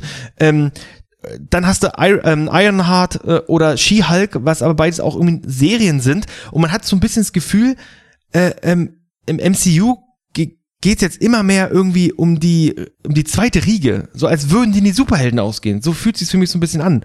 Und, und das ist irgendwie nicht so cool, weil es eigentlich noch sehr, sehr viel gibt. Ich frage mich dann immer so, ja, wo bleiben denn die Inhumans zum Beispiel? So, ja, Black Bolt haben sie gezeigt, aber dem ist halt einfach mal in, äh, in, in Dr. Strange der Kopf explodiert. So, ja, schade. War, er ist eigentlich ein cooler Superheld so. Also, äh, jetzt hast du den Kopf explodieren lassen. Aber die Inhumans sind super geil. Du hast da so viele Möglichkeiten, was zu machen mit.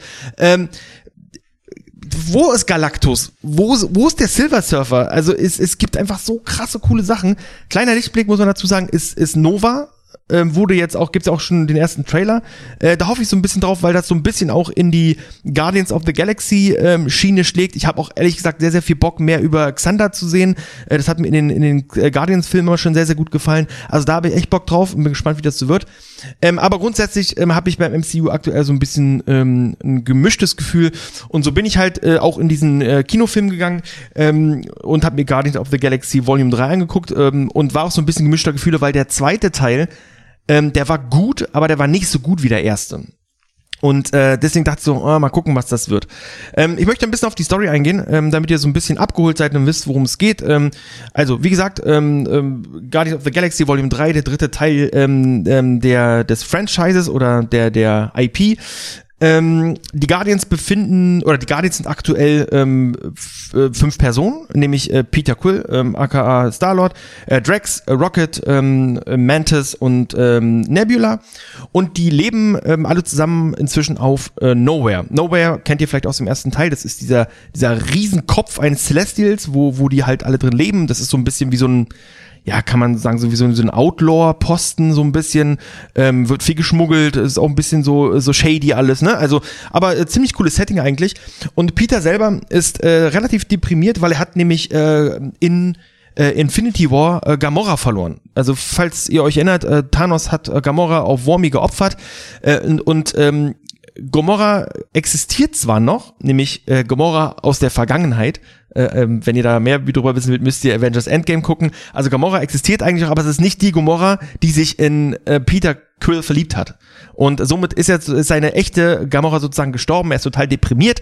Ähm, in diesem Zusammenhang kann ich euch im Übrigen das äh, Guardians of the Galaxy äh, Christmas äh, Special empfehlen, in dem ähm, Mantis und äh, Drax zur Erde fliegen und Kevin Bacon entführen, denn Kevin Bacon ist Peters Lieblingsschauspieler und sie versuchen ihn aufzumuntern und fliegen zur Erde und, und entführen Kevin Bacon. Weil es wirklich, Okay. es ist wirklich ein schö- schöner, schöner Spin-off. Es ist wirklich, ist wirklich eine geil, geil, äh, geil, geile, geile Folge.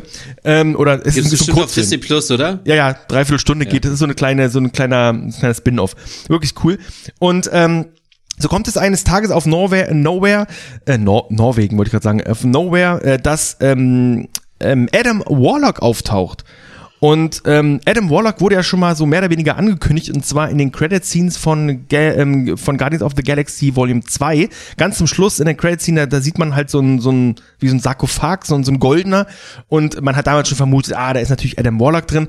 Ähm, und Adam Warlock kommt ähm, nach Nowhere und macht absolut Stress und ähm, versucht da einen irgendwie auf die Fresse zu hauen. Und in, in diesem Trubel und dieser, diesem Angriff ähm, wird ähm, Rocket lebensgefährlich verletzt.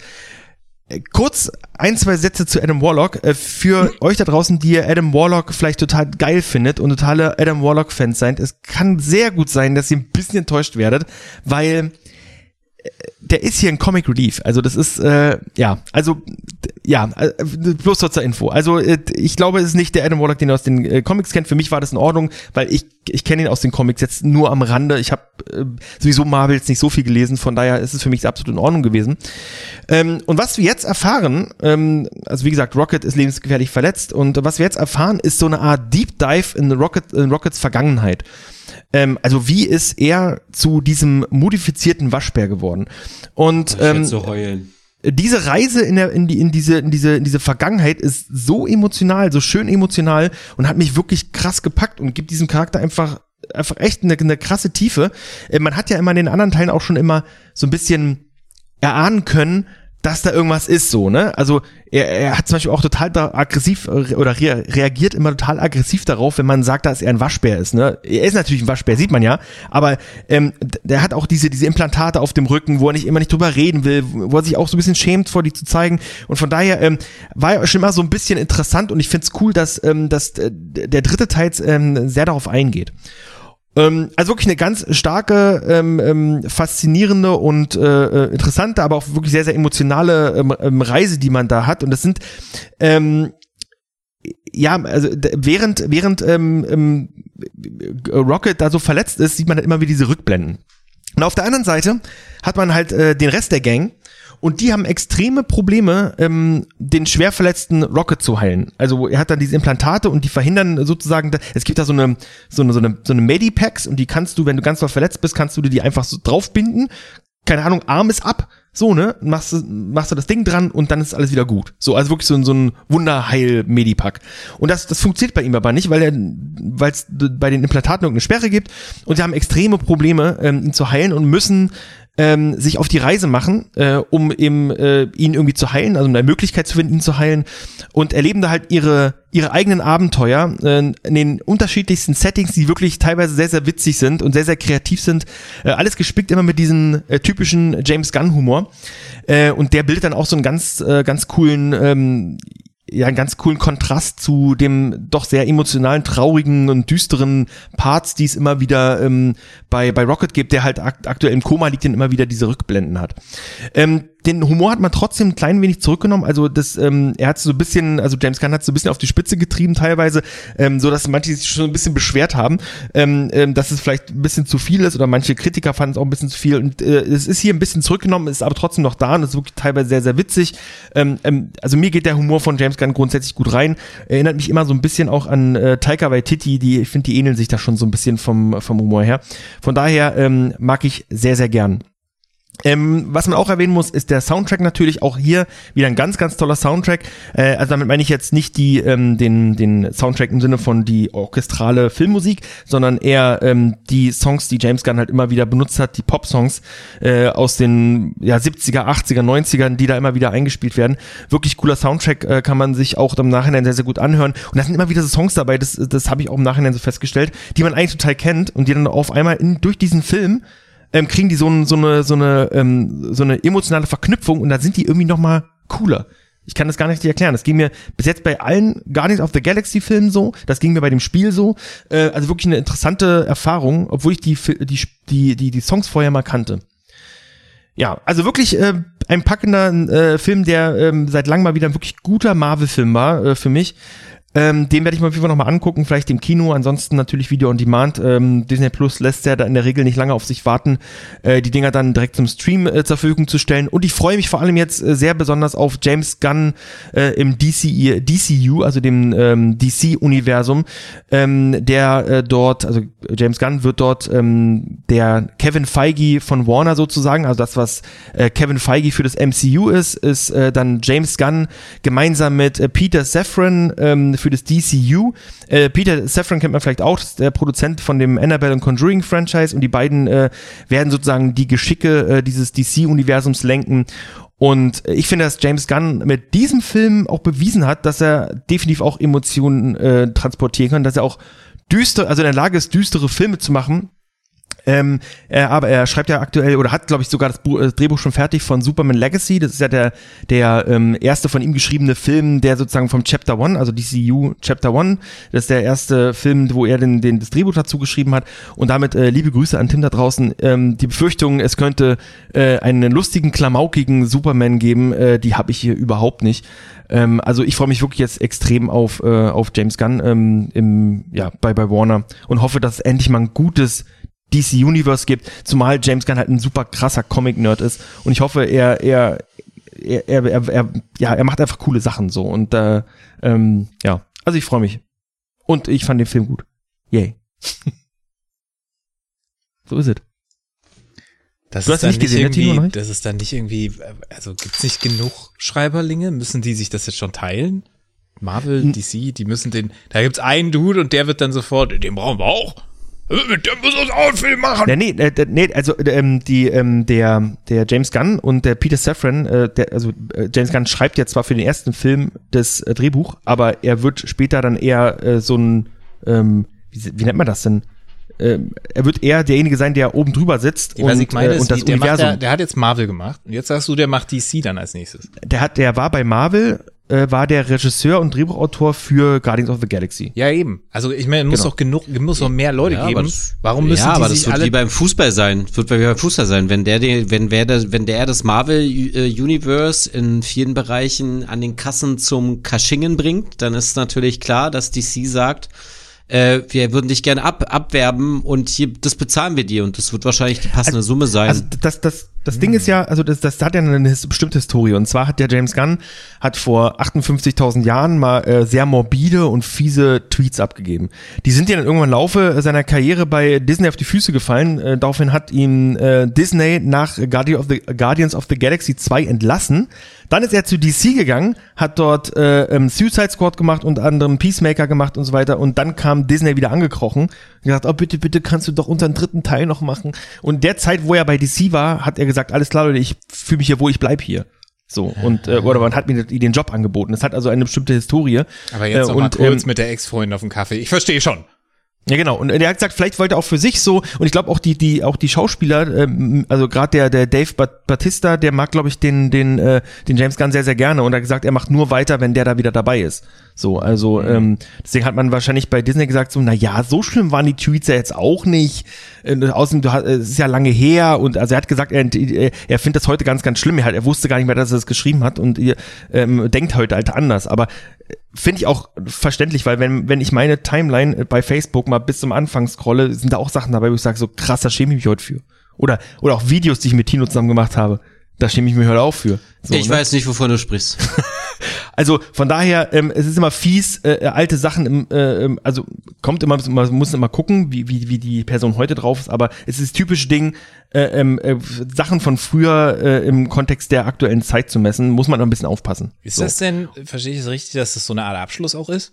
Also, ich frage ganz konkret, weil du Dave Batista erwähnt hast, von dem habe ich noch nicht was gesehen, wo er sich eben bedankt hat, dass er das spielen durfte. Ja. Es klang so, als ob Ich es glaube- quasi das letzte Mal war, dass er es gespielt hat. Ich glaube, Dave Batista, der, der hat Bock auf, auf anspruchsvolle Sachen. Der, der Ja, kann das könntest auch. du bitte aufhören, solche Fragen zu stellen? Ich habe den Film noch nicht gesehen. Nee, nee, nee, das, das, Okay. äh, da, da Spoiler, das, das ist kein Spoiler, Tino. Das ist, ähm, es, es, es gibt, es gibt, also der, der Film hat keinen, keinen finalen Abschluss, so dass du sagst, oh, das war jetzt eine schöne Reise, jetzt sind alle tot zum Beispiel. Das, so ist es nicht. Ähm, also es ist, ähm, es Nur ist, Drax. Äh, du, könnt, du könntest jetzt, ein- du könntest jetzt einen Film weitermachen, aber, aber äh, Dave Bautista hat ja schon gesagt, dass er das nicht weitermachen wird.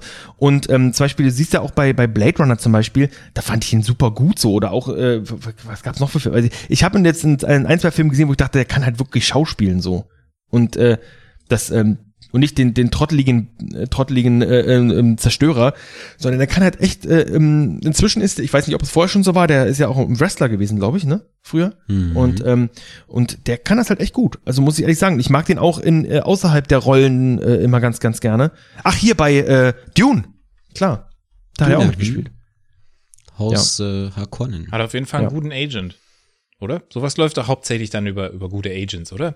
Dass du da in die dementsprechenden, äh, du musst natürlich dann performen auch noch beim, beim Ja, ja. Casting, aber überhaupt Ja. erst ans Casting ranzukommen, weil rein theoretisch, äh, äh, glaube ich, also ich denke mir ganz oft so, diese, diese Wrestler, die später irgendwie was machen, rein theoretisch ist es ja ein logischer äh, Sprung, aber auch irgendwie gar nicht, weil du bringst ja quasi kaum Leute mit, also zumindest nicht, wenn du dann Blade Runner drehst. Da ist ja nicht so, dass du automatisch aufgrund von dem Namen Ja, ja. Batista plötzlich Leute ins Blade Runner kriegst und äh, dementsprechend ja, aber der hat, der hat eine ganz gute, der hat eine ganz gute Präsenz immer für so, für so gritty Dudes, ne? Ja. So, so große, emotional bisschen angeknackste Typen. Das kann er Ja, ganz gut. ganz genau. Und ich, ich mag ihn auch so, ich finde, er sieht auch total besonders aus, weil er hat jetzt zum Beispiel, wenn, wenn du ihn so, wenn du ihn so siehst, also Riesenstatur. Ich habe aber auch das Gefühl, dass der privat nur ganz, ganz lieber Kerl ist. Also das, das ist jetzt so, ein- so ein Gefühl, was ich habe. Und was immer total, was ich mir immer total beeindruckend finde, es sieht immer so aus, als, als, als wäre sein Schädel zu klein für, für, für seinen Kopf. Also als wäre die Haut zu viel. Der hat so ganz viele Falten oben auf Boah, dem Kopf drauf. Das Nee, ich ist das gar auch Body-Shaming, hör mal. Nein, ich nein, ich finde ich finde das das das macht ihn ja so besonders. Also das der sieht ja das ist wie mit mit äh, Anya Taylor-Joy, die halt äh, diese diese diese speziellen Augen hat so, ne? Dieser sieht aus wie so eine Porzellanpuppe und ich mag sowas total gerne, wenn so Menschen der mir so gerade vor, wie Besonderheiten haben. Batista das hört und dann so äh, äh, self-conscious wird und dann und dann sich so eine Hautreduktion macht und die schneiden hier oben in der Mitte so auf, schieben es zusammen, nähen es zu und dann hat er hier so eine Narbe und sieht aus wie ein riesiger Pimmel. Finde ich irgendwie lustig. Apropos, äh, was mir gerade noch einfällt, äh, weil du gesagt hast, aufschneiden, und zwar gibt es ja, ähm, ähm, Tino, erinnerst du dich an, an den Typen früher, an den Blauen, der, der, der gepfiffen hat mit dem Pfeil? Oh, wie hieß denn der nochmal? Der Ach. eine Revenger. Hm, ich weiß schon. Ja. Ja, Papa. den halt. Was? Ist das Hawk nicht der oder so? Papa oder der Ziehpapa? Hammer. Ja, der Ziehpapa, genau. Und da gibt's jetzt einen neuen, äh, der das ja, und das, das ist ja der Bruder von James Gunn, der das spielt. Okay. Der jetzt den, den, den, den Pfeil hat und, und die Pfeife ist sozusagen. Wetten, in zehn Ähm. Jahren gibt's so YouTube-Videos, so The Exposure of the Gunn Brothers und how they, how they ruined Hollywood und lauter so Zeug. Und dann kommt raus, dass die hinter den Sicherheit. Kulissen schon die ganze Zeit irgendwie Leute misshandeln und super schlechte Deals machen und Dass sie die Batista immer gebumst haben, so sieht's nämlich dann aus. Filme, der stützt dann dann da und sagt, ich konnte nichts machen. Was ich euch in diesem Zusammenhang gerne mal empfehlen möchte, ist ähm, übrigens äh, Brightburn. Äh, auch ein Film, ähm, den, den James Gunn produziert hat. Ähm, ich glaube, seine Brüder haben das Drehbuch geschrieben, soweit ich weiß. Äh, Regisseur ist irgendjemand anders, aber äh, ist so ein, so ein ähm, wie kann man das denn sagen? Das ist äh, wie so ein Superman, also es könnte, könnte Superman Superman als Horrorfilm. Ja, es könnte ein Horror-Superman-Film sein. Wirklich sehr, sehr guter Film, äh, ähm, sehr, sehr brutal. Äh, und äh, finde ich cool, weil ich kann mir vorstellen, dass äh, die Personen oder die, die das Drehbuch geschrieben haben, gesagt haben, ey, ich würde gerne im DC-Universe halt mal so einen Film machen. Und die haben gesagt, so, bist du bescheuert? Und er gesagt, okay, dann mache ich halt einen Film über einen Superhelden mit einem roten Cape, der brutal ist. Aber es gibt doch, Ja, ist aber nicht Superman. Äh, gibt's nicht diese, diese Timeline Brutal. auch, wo, wo Superman eben irgendwie äh, böse wird, weil Ja, war ja. das nicht die Story oder war das nur die Story von diesem Videospiel? Injustice? nee, es gibt, äh, nee, aber da es gibt's gibt, auch ein Comic-Dings, oder? Ja, ja, gibt's also Justice ist auch ein Comic, aber es gibt jeder Superheld äh, hat eine Timeline, wo er mal böse war. Also das ist das ist total finde ich total typisch. Se selbst hier, Hal Jordan war mal böse, ähm, als er Parallax war äh, und so. Also das ist da gibt's äh, auf jeden Fall einige einige einige Superhelden, die auch äh, ich sag mal äh, auch vielleicht irgendwo in so einem Paralleluniversum, so ein, so ein Schattenuniversum dann plötzlich böse sind und so oder auf ihr böses Ich treffen und so. Naja, das äh, hat man sehr, sehr oft, ja. So ist es, meine Lieben. Ich packe euch im Übrigen äh, die Trailer zu äh, Guardians äh, of the Galaxy, dem, dem Holiday Special, also dem Christmas Special und, ähm, nee, Holiday Special heißt es, glaube ich. Und äh, den Trailer von Guardians of the Galaxy Volume 3 äh, in die Show Notes. Da könnt ihr dann gerne mal reingucken. Und ihr könnt auch gerne, ähm, wollte ich vorhin eigentlich schon sagen, während äh, Alex äh, den Comic ähm, Superman vs. Logo vor, äh, Lobo vor, Logo, Lobo vorgestellt hat, die äh, Leseprobe findet sich natürlich in, immer in den Shownotes, da könnt ihr immer parallel dann gucken, während er euch erzählt, wie scheiße der Comic ist. ja. Ich glaube, es reicht auch. Die ersten fünf Zeiten zeigen genau das, was ich meine. Wie ist das Hm, eigentlich? ja. Kann man auf die Leseproben wirklich draufklicken? Weil bei Spotify, und diesmal ist es, liegt's nicht an mir. Bei Spotify kann ich da nicht draufklicken. Da ist gar kein, da ist der ganze Text ist immer ein langes Dings bei mir. Ein so langer Paragraph und da sind dann die Links immer drin, aber da kann man nicht draufdrücken. Das war früher bei mir so, aber inzwischen ist es bei mir nicht mehr so. Also muss ich updaten, wa? I see. Ja. Ja, dann mach also, ich halt, äh, dann ich mach glaube, das. die haben das inzwischen äh, gefixt. Ich kann das eben angucken. Aber ähm, ja, äh, äh, besorgt euch einfach einen guten Podcatcher. So, das ist, äh, Spotify ist halt einfach keine App zum Podcast hören. Tut mir leid, aber ist einfach so. Er kennt keine Kapitelmarken. Äh, ähm, die die die Shownotes sehen sehen Mist aus. Also ich finde es keine gute App dafür. Dafür gibt's bessere. Ich höre, ich habe, ich höre keine Podcasts. Also ich höre auch, auch zum Beispiel äh, hier fest und flauschig nicht mehr, weil, weil, weil, ähm, ja, erstmal geht mir Olli immer so ein bisschen auf den Keks. Der hyperventiliert immer so, so, so in die Folge rein die ganze Zeit. Ist mir ein bisschen zu anstrengend, aber ich mag auch einfach die Spotify-App zum Podcast hören nicht so. Ja. Aber darum soll es gar nicht gehen, äh, denn wir haben auch ein paar schöne Songs dabei, bevor wir in eine kurze Pause gehen, denn wir haben natürlich noch sehr, sehr, sehr spannende Themen. Einmal ist die Stella natürlich am Start mit ihren, mit ihrem, ähm, mit ihrem beiden, sie hat zwei, also ein kurzes, ein längeres Thema als Gastbeitrag und der liebe Tino hat ein Spiel gezockt, über das er gerne sprechen möchte. Aber wie gesagt, vorher möchten wir noch äh, äh, Songs äh, in die, äh, in die Playliste packen und da würde ich sagen, äh, Tino, fang einfach mal an. Stre streckt, mal- streckt sich. Es ist echt schwierig, heute darüber zu sprechen. Bevor wir zu meinem Song kommen, möchte ich, ähm, möchte was sagen, aber es fällt mir nicht so leicht. Aber es ist äh, wichtig, dass ich das anspreche. Ähm, genau, ich wollte euch einfach sagen, ähm, dass ich wirklich gerne mit euch das hier zusammen mache. Und es auch weiterhin gerne tue. Das ist gut. Äh, sorry, das war gerade einfach nur eine Anspielung auf, Wa- äh, aus, auf, auf meinen lieben Kurt Krömer, äh, den ich wirklich über alles liebe und jetzt gerade nochmal neu irgendwie kennenlerne. Ich habe sein äh, Buch über seine Depression gelesen und fand das ganz cool, was er da so geschrieben hat und ähm, nicht nur, dass ich mich da ein Stück weit mit identifizieren könnte, sondern einfach so, ich mag ja, mochte Kurt Krömer schon vorher immer, ähm, auch mit seiner äh, Show Die Internationale und so oder die Internationale. Dann Schick Krömer später.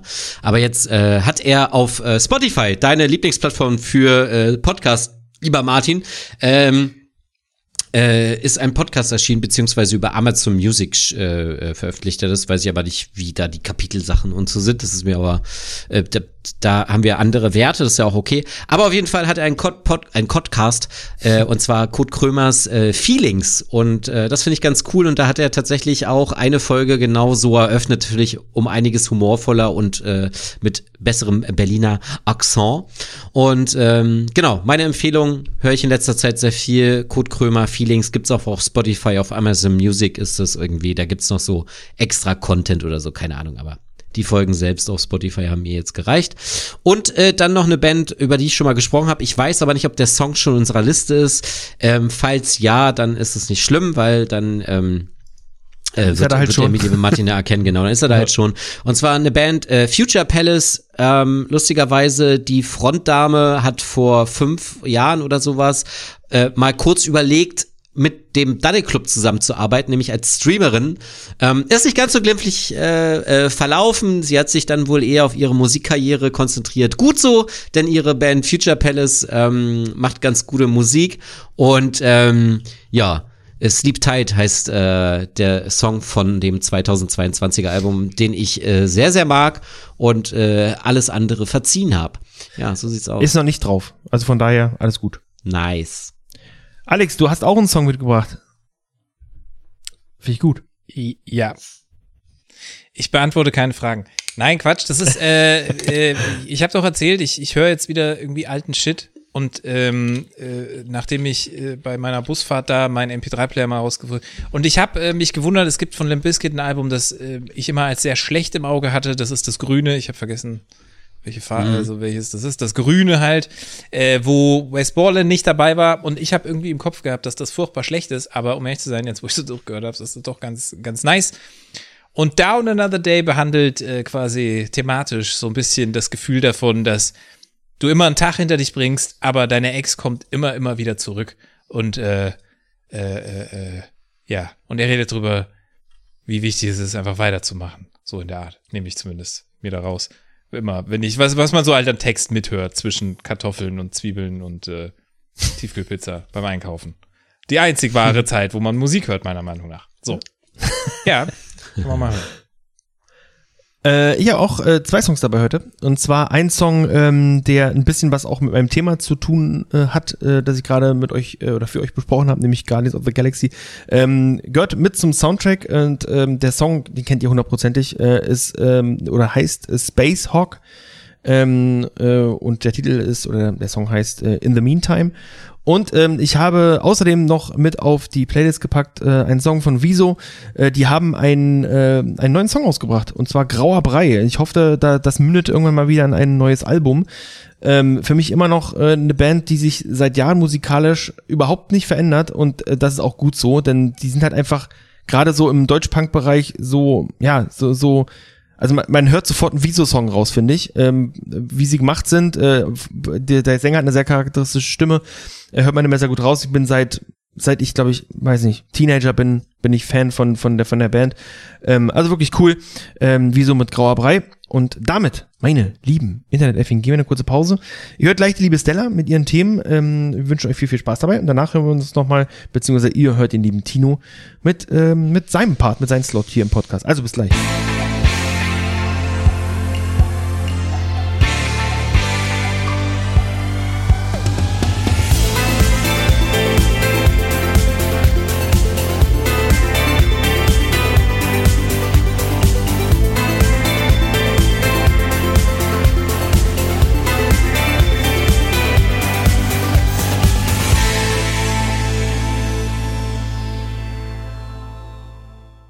Ihr Lieben, ich hoffe, ihr habt es euch bequem gemacht und ich bin sehr dankbar dafür, dass ihr wieder eingeschaltet habt und dabei seid zu lauschen, was ich für euch heute kredenzen möchte. Kurz vorab, ich bin leicht verschnupft. Ich habe gestern beschlossen, ohne Hausschlappen auf einem Steinboden auf meinem Balkon stundenlang sauber zu machen und habe ignoriert, dass es ein bisschen kühler ist und nicht mehr so warm wie letzte Woche. Demnach klinge ich ein wenig nasaler als normalerweise. Ich bitte um Verzeihung. Ich hoffe, ihr habt trotzdem Spaß daran, mir zuzuhören und seid bereit für zwei Sachen, über die ich heute reden möchte. Zu einem möchte ich mit euch über einen Anime-Film reden und über das Ende einer Anime-Serie, die ich hier schon einmal vorgestellt habe. Doch bevor wir nochmal auf die Anime-Serie eingehen, möchte ich zuerst mit euch über den Film reden. Der Film heißt Josie, der Tiger und die Fische. Der japanische Titel lautet Josie Tutora to Sakana Itachi. Das habe ich wahrscheinlich falsch ausgesprochen, aber darum geht es ja hier heute nicht. Dieser Film beruht auf einer Kurzgeschichte, die im Jahre 1984 von einer japanischen Autorin namens Saiko Tanabe herausgebracht wurde.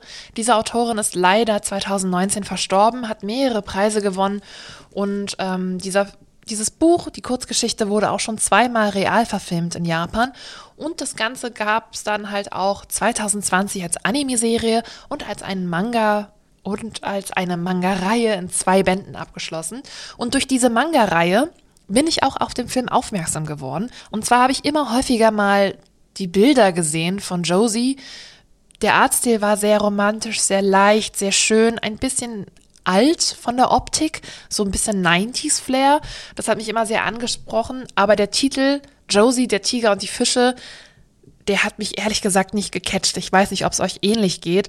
Aber das Ganze ist zu Unrecht. Der Film hat wirklich was auf dem Kasten. Darauf gehen wir gleich näher ein. Das Ganze wurde vom Studio Bones animiert. Studio Bones ist relativ bekannt für Werke wie Noragami, My Hero Academia, Mob Psycho und Fullmetal Alchemist Brotherhood. Das Studio kann sich wirklich sehen lassen. Hinter Studio Ghibli, Studio Chizu oder Mappa haben sie wirklich eine großartige Animationstechnik und Kunst. Sie arbeiten wenig mit CGIs, was mich persönlich immer sehr lockt und frohlockt, um besser zu sagen. Ähm, was kann man noch sagen? Das Ganze bewegt sich im Drama, Comedy, Romance und behandelt eine Thematik, die ich aus japanischen Geschichten echt selten gewohnt bin, denn es geht um eine Figur, die im Rollstuhl sitzt. Und ich glaube, wir alle haben so in Animes, Mangas oder aus generell japanischen Videos auf YouTube selten so etwas gesehen. Man sieht wirklich wenig Leute, die in Rollstuhl sitzen, nicht laufen können. Ab und zu haben wir vielleicht mal in manchen Animes so einen blinden Charakter, der trotzdem übelst der Berserker ist und alle zerstören kann und mit der Kraft des Chakras sieht, aber halt wirklich jemanden zu sehen, der körperlich stark beeinträchtigt ist und am japanischen Alltag stattfindet, das habe ich persönlich so noch nicht gesehen und war deswegen auch sehr überrascht, als der Film anfing loszugehen. Der ganze Film läuft circa 98 Minuten, ist gerade auf Crunchyroll zu sehen, in deutscher oder in japanischer Verfassung. Ich persönlich würde euch die japanische Synchronfassung ans Herz legen, aber auch die deutsche Synchro kann sich da sehen lassen. Es sind gute Stimmen gecastet worden, der Sound ist wieder einmalig und wir haben nicht ohne Grund die besten Synchronsprecher. Allerdings haben halt japanische Synchronsprecher nochmal ein anderes Level, sind häufig viel emotionaler und transportieren das Schauspiel für die Charaktere oftmals meiner Meinung nach besser. Aber das tut ja hier nichts zur Sache. In diesem Film geht es um den jungen Studenten Tsunoe. Der ist ein Meeresbiologe oder möchte besser gesagt Meeresbiologe werden, ist fasziniert von einer bestimmten Fischart und taucht regelmäßig mit seinen anderen Mitstudenten und versucht sehr viel Geld anzusparen, um ein Stipendium in Mexiko zu bekommen. Eines Abends hat er wieder eine Schicht in seinem Tauchcafé, wo er auch Tauchgänge anbietet und den Kunden was serviert. Sie leben alle recht nah am Meer. Seine Kolleginnen scherzen mit ihm, dass die Sommersemesterferien angefangen haben, dass er auch mal sich ein bisschen ausruhen müsste und nicht die ganze Zeit nur arbeiten kann. Zunähe hört er nicht so wirklich zu, verabschiedet sich und geht auf den Heimweg. Auf dem Heimweg passiert dann ein kleines Debakel. Und zwar fährt eine Frau im Rollstuhl auf ihn zu, die anscheinend nicht die Bremse bedienen kann. In Japan, besonders so in Meeresküstenregion ist alles sehr steil gebaut. Wir haben viele Abhänge, viele Berge, viele Schluchten. Demnach ist es wahrscheinlich noch schwieriger für jemanden, der an einen Rollstuhl gebunden ist, da sich durch den Alltag manövrieren zu können. Hinter der jungen Frau, die mit diesem Rollstuhl auf Tsunoe zurast, schreit eine ältere Dame, die nicht helfen kann. Tsunoe schafft es gerade so, die Dame aufzufangen und den Aufprall der Frau ein bisschen zu federn. Diese ist aber nicht wirklich dankbar und wirkt relativ schroff und hart und beschimpft ihn, dass er sie nicht anfassen solle und schiebt ihn so ein bisschen weg. Die alte Oma kommt dann runtergerannt, ist sehr dankbar und lädt den Jungen mit zu sich ein zum Essen als Dankeschön, dass er der Dame das Leben gerettet hat. Die junge Dame, die im Rollstuhl saß, heißt Josie. Eigentlich hat sie einen anderen Namen, aber diesen Namen hat sie sich gegeben aufgrund einer Buchreihe, die sie liest von einem Autor, der später nochmal eine etwas größere Rolle spielen wird. Zonoe folgt dem, freut sich darüber, zum Essen eingeladen zu werden, denn als Student ist es nicht gerade leicht, sich immer wieder Sachen leisten zu können. Die Oma stellt sich als Shizu vor, erzählt, dass Josie halt schon Mitte 20 ist, dass sie zusammenleben, dass die Eltern leider verstorben sind und dass Josie so auf die Welt kam. Das heißt, Josie konnte nie laufen. Die Oma merkt, dass er ein junger Student ist und ein bisschen knapp bei Kasse ist und bietet ihn an, für die Familie zu arbeiten, indem er halt Josie beschäftigt, damit die Oma ein bisschen mal aus dem Haus kommt. Damit beginnt die ganze Geschichte. Tsunoe fängt dann an, für Josie zu arbeiten, die sehr schroff, abweisend und ignorant ist und ihn halt die dämlichsten Aufgaben stellt, was ihn immer wieder vor Herausforderungen stellt. Die Oma kommt immer wieder, es entwickelt sich eine extrem lustige Dynamik und ich musste manchmal an ziemlich beste Freunde denken, diesen französischen Film über einen Rollstuhl fahrenden Mann. Das klingt so bescheuert, über einen Mann im Rollstuhl und einen Mann aus einer anderen Arbeiterschicht, die dann zusammenkommen. Es hat relativ viele Parallelen. Es wirkt aber nicht abgekupfert, weil man muss ja halt auch bedenken, dass die Originalgeschichte einfach mal aus dem Jahr 1984 stammt. Mit der Zeit nähern sich die beiden Charaktere an. Es kommt immer wieder zu Differenzen. Ich denke auch, dass Josie sehr abweisend ist, dadurch, dass ihr Leben lang halt wirklich nur auf diesen Rollstuhl fixiert wurde und sie dran fixiert ist. Ihre Oma hat mit ihr auch häufig nicht das Haus verlassen und hat die Menschen dort draußen als Tiger beschrieben, die unachtsam sind, bösartig sind und generell alles außerhalb des Hauses ist ein Dschungel an Raubtieren. Das ist wahrscheinlich auch grundgebend für den Titel der Josie und der Tiger und die Fische. Irgendwann findet Tsunoe raus, dass Josie eine talentierte junge Künstlerin ist und besonders fasziniert vom Meer ist. Sie hat tausende Bilder von Fischen, Walen, Unterwasserwelten gezeichnet, die Tsunoes Herz erreichen, wodurch eine interessante Freundschaft sich entwickelt. Nun, das ist so der Grundpfeiler der Geschichte und damit werden wir auch so relativ schnell hineingeworfen im Laufe dieser Geschichte passieren einige Sachen, die wirklich schmerzlich sind und auch wehtun zuzugucken. Und auch bei dieser Geschichte dachte ich mir immer wieder, Kommunikation ist einfach das A und O. Wenn die alle miteinander richtig reden würden, würden viele Probleme, die in diesem Film stattfinden, einfach nicht vorhanden sein. Aber als Zuschauer hat man ja immer einen besseren Blickwinkel und kann das objektiver betrachten. Der Film nimmt eine sehr düstere Kehrtwendung noch und deswegen würde ich euch raten, legt euch ein paar Taschentücher zur Seite. Er beleuchtet die Problematiken von Menschen mit Beeinträchtigungen, Menschen mit Träumen, finanziellen Mitteln und vor allen Dingen halt auch das Miteinander, weswegen ich Josie der Tiger und die Fische euch nur wärmstens ans Herz legen kann, wenn ihr mal einen schönen Film der nah am Leben stattfindet, mit ein bisschen wunderschöner Musik und bunten Farben genießen wollt, guckt euch den an, genießt den und sagt mir gerne, was ihr gedacht habt. Mehr möchte ich gar nicht dazu sagen, weil sonst erzähle ich euch wahrscheinlich die ganze Story und es soll ja auch ein bisschen spannend für euch bleiben.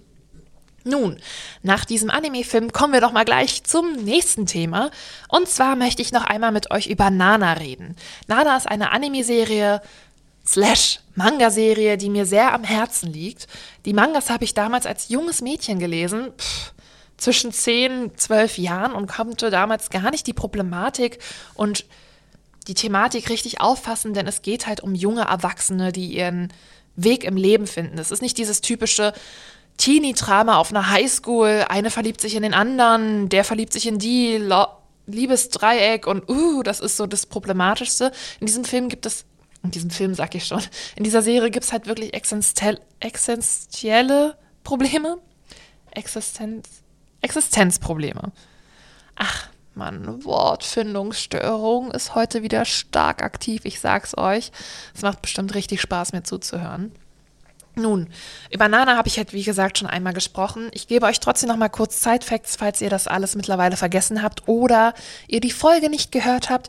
Nun hättet ihr die Wahl, kurz zu pausieren, nochmal reinzuhören und dann wiederzukommen. Aber das müsst ihr auch nicht. Ihr könnt auch gerne dranbleiben und weiterhin zuhören.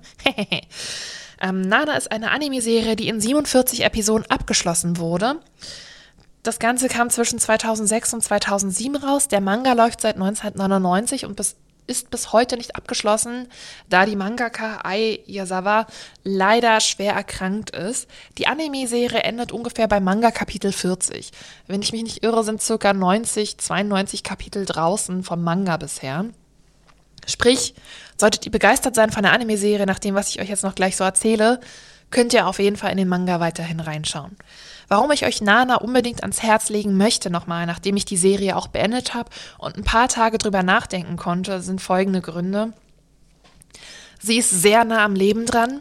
Sie beschäftigt sich mit Problemen, die wir alle kennen. Die Frage, wer bin ich? Wo möchte ich hin? Bin ich mit dem, wie ich bin, glücklich? Was ist überhaupt Glück? Was für Konsequenzen haben meine Handlungen? Und wie ist die Außenwahrnehmung und wie ist meine eigene Wahrnehmung? Und wie bei Josie und der Tiger und die Fische, Kommunikation. Kommunikation ist einfach das A und O. Und je älter ich werde, desto mehr lerne ich, dass es super wichtig ist, zu äußern, was man denkt und fühlt und es nicht zu erwarten von anderen, dass sie das wahrnehmen und auch sehen. Denn jeder von uns lebt in seinem eigenen Kopf mit seinen eigenen Problematiken und seinen eigenen Päckchen. Und das wird in diesem Anime Nana hervorragend transportiert und uns gezeigt. Die Figuren sind so gut geschrieben.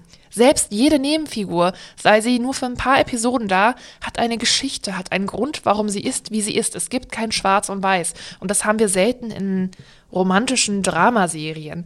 Da geht es halt wirklich nur um den Boy und das Girl, das sich verlieben und dann gibt es ein bisschen Drama, aber das läuft immer relativ positiv aus und das ist bei Nana nicht der Fall. Es geht bei Nana um zwei Damen, die sich den gleichen Namen teilen, nämlich Nana. Die eine heißt Nanaka, die andere Nanao. Nanao gibt Nanaka den Namen Hachi, was eine Kurzform für das japanische Wort Hündchen ist. Hachi ist nämlich vom Charakter ein sehr loyaler, naiver, romantischer Typ, währenddessen Nana ein bisschen düsterer, mysteriöser und aufbrausender ist. Beide haben komplett unterschiedliche Lebensansichten und Vorstellungen davon, wie ihr Lebenstraum in Realität umgesetzt werden kann. Doch trotzdem teilen sie beide sehr viele gleiche moralische Vorstellungen und entwickeln eine unglaublich schöne Freundschaft. Und auch Freundschaften zwischen Frauen werden selten so stark dargestellt. Generell ist es so ein Problem unserer Gesellschaft, weswegen Feminismus auch super wichtig ist. Frauen sind oft im Konkurrenzkampf gegeneinander. Wir haben sehr oft Animes, Mangas, etc., wo es halt zwei Typen gibt und eine Frau, dann eine Konstellation mit zwei Frauen und einem Mann als Freunde würde nicht so gut aufgehen aufgrund gesellschaftlicher Normen und Klischees. Das Ganze sprengt Nana aber. Das Gleichgewicht zwischen männlichen und weiblichen Charakteren ist wirklich hervorragend ausgewogen und lädt immer wieder dazu ein, sich auf Problematiken fallen zu lassen, die in dieser Anime-Serie benannt werden ich möchte gar nicht so viel erzählen von dem, was so passiert, denn ich finde, wenn man ein bisschen blauäugig in diese Serie hineinstampft, hat das alles einen viel größeren Impact. Und ich kann auch Männern empfehlen, diese Serie zu gucken. Ich bin jetzt Anfang 30 das alles nochmal zu sehen, hat so einen großen Nostalgiefaktor, da es halt in der Mitte der 2000er spielt. Eine Zeit, wo ich selbst noch ein Kind war. Das heißt, wir haben Klapphandys, der Kleidungsstil, die technischen Mittel von PCs und Fernsehern sind halt sehr nostalgisch, was immer für ein, eine schöne Wärme im Herzen sorgt. Und wie gesagt, die Problematiken der Figuren sind sehr nah, man kann vieles nachvollziehen. Die Handlungsstränge sind intelligent geschrieben. Es tut manchmal weh, weil viele Sachen einfach vermieden hätten werden können, wenn die Figuren ordentlich miteinander reden. Aber auch das tun wir im realen Leben nicht, weswegen ich Nana immer wieder nur empfehlen kann. Guckt euch das an, schaut euch dieses Parallelleben an und versucht das daraus zu nehmen für euer eigenes Leben, um euer Leben besser zu gestalten und am Ball zu bleiben. Denn das hat Nana mit mir gemacht. Ich habe mich selbst mehr hinterfragt und habe versucht herauszufinden, was meine Rolle in meinem eigenen Leben ist. Und dafür bin ich unfassbar dankbar, dass diese Serie nochmal auf Netflix platziert wurde und dadurch in meine Sphären gelangt ist. Denn damals, als die Serie rauskam, habe ich den Anime nicht geguckt. Und jetzt als erwachsene Person brauche ich ein bisschen Abstand dazu. Es hat mich ein bisschen runtergezogen. Aber ich möchte es euch trotzdem wärmstens empfehlen. So nach diesem Wirrwarr an Wörtern und Gedanken, die durch meinen Kopf gepoltert sind, entlasse ich euch wieder zu den drei heißen Boys des Comic-Podcasts Lesewut. Danke für eure Aufmerksamkeit. Schreibt mir gerne eure Gedanken und Gefühle dazu. Ich hoffe, wir hören uns bald wieder. Passt auf euch auf. Bis bald. Oh wow, liebe Freunde, war das eine Toilettenpause. Ich werde nicht äh, vergessen, wie wir über Geschichten erzählt haben, die unser Leben bewährt, äh, be be bewegen und bereichern werden. Mann, stotter ich mir heute einen ab. Ich bin Tino, das ist Martin und das ist der liebe Alex und wir sind Lesewut, gemeinsam. Lesewut. Lese- Lesewut. Ein, zwei, drei. Lesewut. Lesewut. Das muss ich jetzt in Ja. der Post-Pro alles zusammenpacken, dass es übereinander liegt, ne? Ich merke das schon. Plus Stella, nee, musste nicht, es ist doch viel witzig, witziger, wenn es so ist. Plus Stella, die jetzt auch hoffentlich, währenddessen sie es gehört hat, auch so Lesewut mitgerufen hat. So sieht's aus. Ja, liebe Freunde, in letzter Zeit muss ich gestehen, dass ich kaum noch äh, bis gar keine Comics mehr lese. Irgendwie äh, bin ich 2023 nur am äh, Zocken. Äh, vorhin habe ich schon den Jungs hier mein Motto für 2023 offeriert. Das lasse ich heute, weil wir sonst wieder in die FSK 21 Riege schießen. Und das wollen wir natürlich verhindern, denn wir wollen euch alle erreichen, denn wir lieben euch alle da draußen. Aber wenn ihr natürlich Bock habt, uns auch zu erreichen, findet ihr uns auch auf Instagram. Das ist the Call of uh, to Action Day. Bitte aktiviert die Glocke. Ich sehe gerade nur Martin, wie er so, oh Mann, halt dein Maul. So. Nein, nein, das, nee, nee, auf keinen Fall halt der Maul. Das ist ein Ich hab mir Podcast. schon mega Tender reingepfiffen. Ich hab so einen Hunger, Tino. Jetzt halt die Fresse. Naja, gut. Also ihr findet auf Instagram. Vergesst einfach nicht auf Spotify oder wo auch immer ihr uns folgt, weiter auf Folgen zu drücken, Glocken zu aktivieren, fünf Sterne zu verteilen, uns zu lieben und zu teilen. Ich glaube, das reicht schon, äh, was ich dazu sagen will. Aber Und, und, und ich habe vor, in letzter allem, Zeit vor allem folgt Hema, Fra Hema Freya. Himawari Hime heißt die. Ja, du Scherzkeks, die Sonnenblumenprinzessin. Ja, okay. Ja, okay. Gut, Freunde. ähm, ich habe ja schon bereits etwas angeteasert. Das wisst ihr auch schon. Die letzten Mal habe ich ja auch viel über Videospiele schon gesprochen. Auch diesmal kommt ihr nicht drum rum, den digitalen Freuden äh, zu entgehen mit mir zusammen, eurem Kapitän der Videospiel-Liebe, Toni Knillo. Und äh, heute möchte ich über ein Game sprechen, das heißt Star Wars Jedi Survivor. genau, das Ganze äh, wurde veröffentlicht am 28. April 2023. Plattform war der PC, Xbox 5 und die Xbox Series. Ja, was soll ich sagen? Zum technischen Zustand des Spiels kann man sich streiten. Ich als PS5-Besitzer hatte nicht so viele Performance-Probleme auf meiner Plattform, auch wenn man sie nicht verschweigen kann. Das Ding hätte noch am besten, so wie wir es in den letzten AAA-Videospiel-Releases der letzten Jahre auch hatten, gern noch ein halbes Jahr länger verbringen können oder zumindest ein Vierteljahr. Ähm, denn auf dem PC war das ja teilweise wohl unspielbar, selbst mit neuester Todeshardware drin.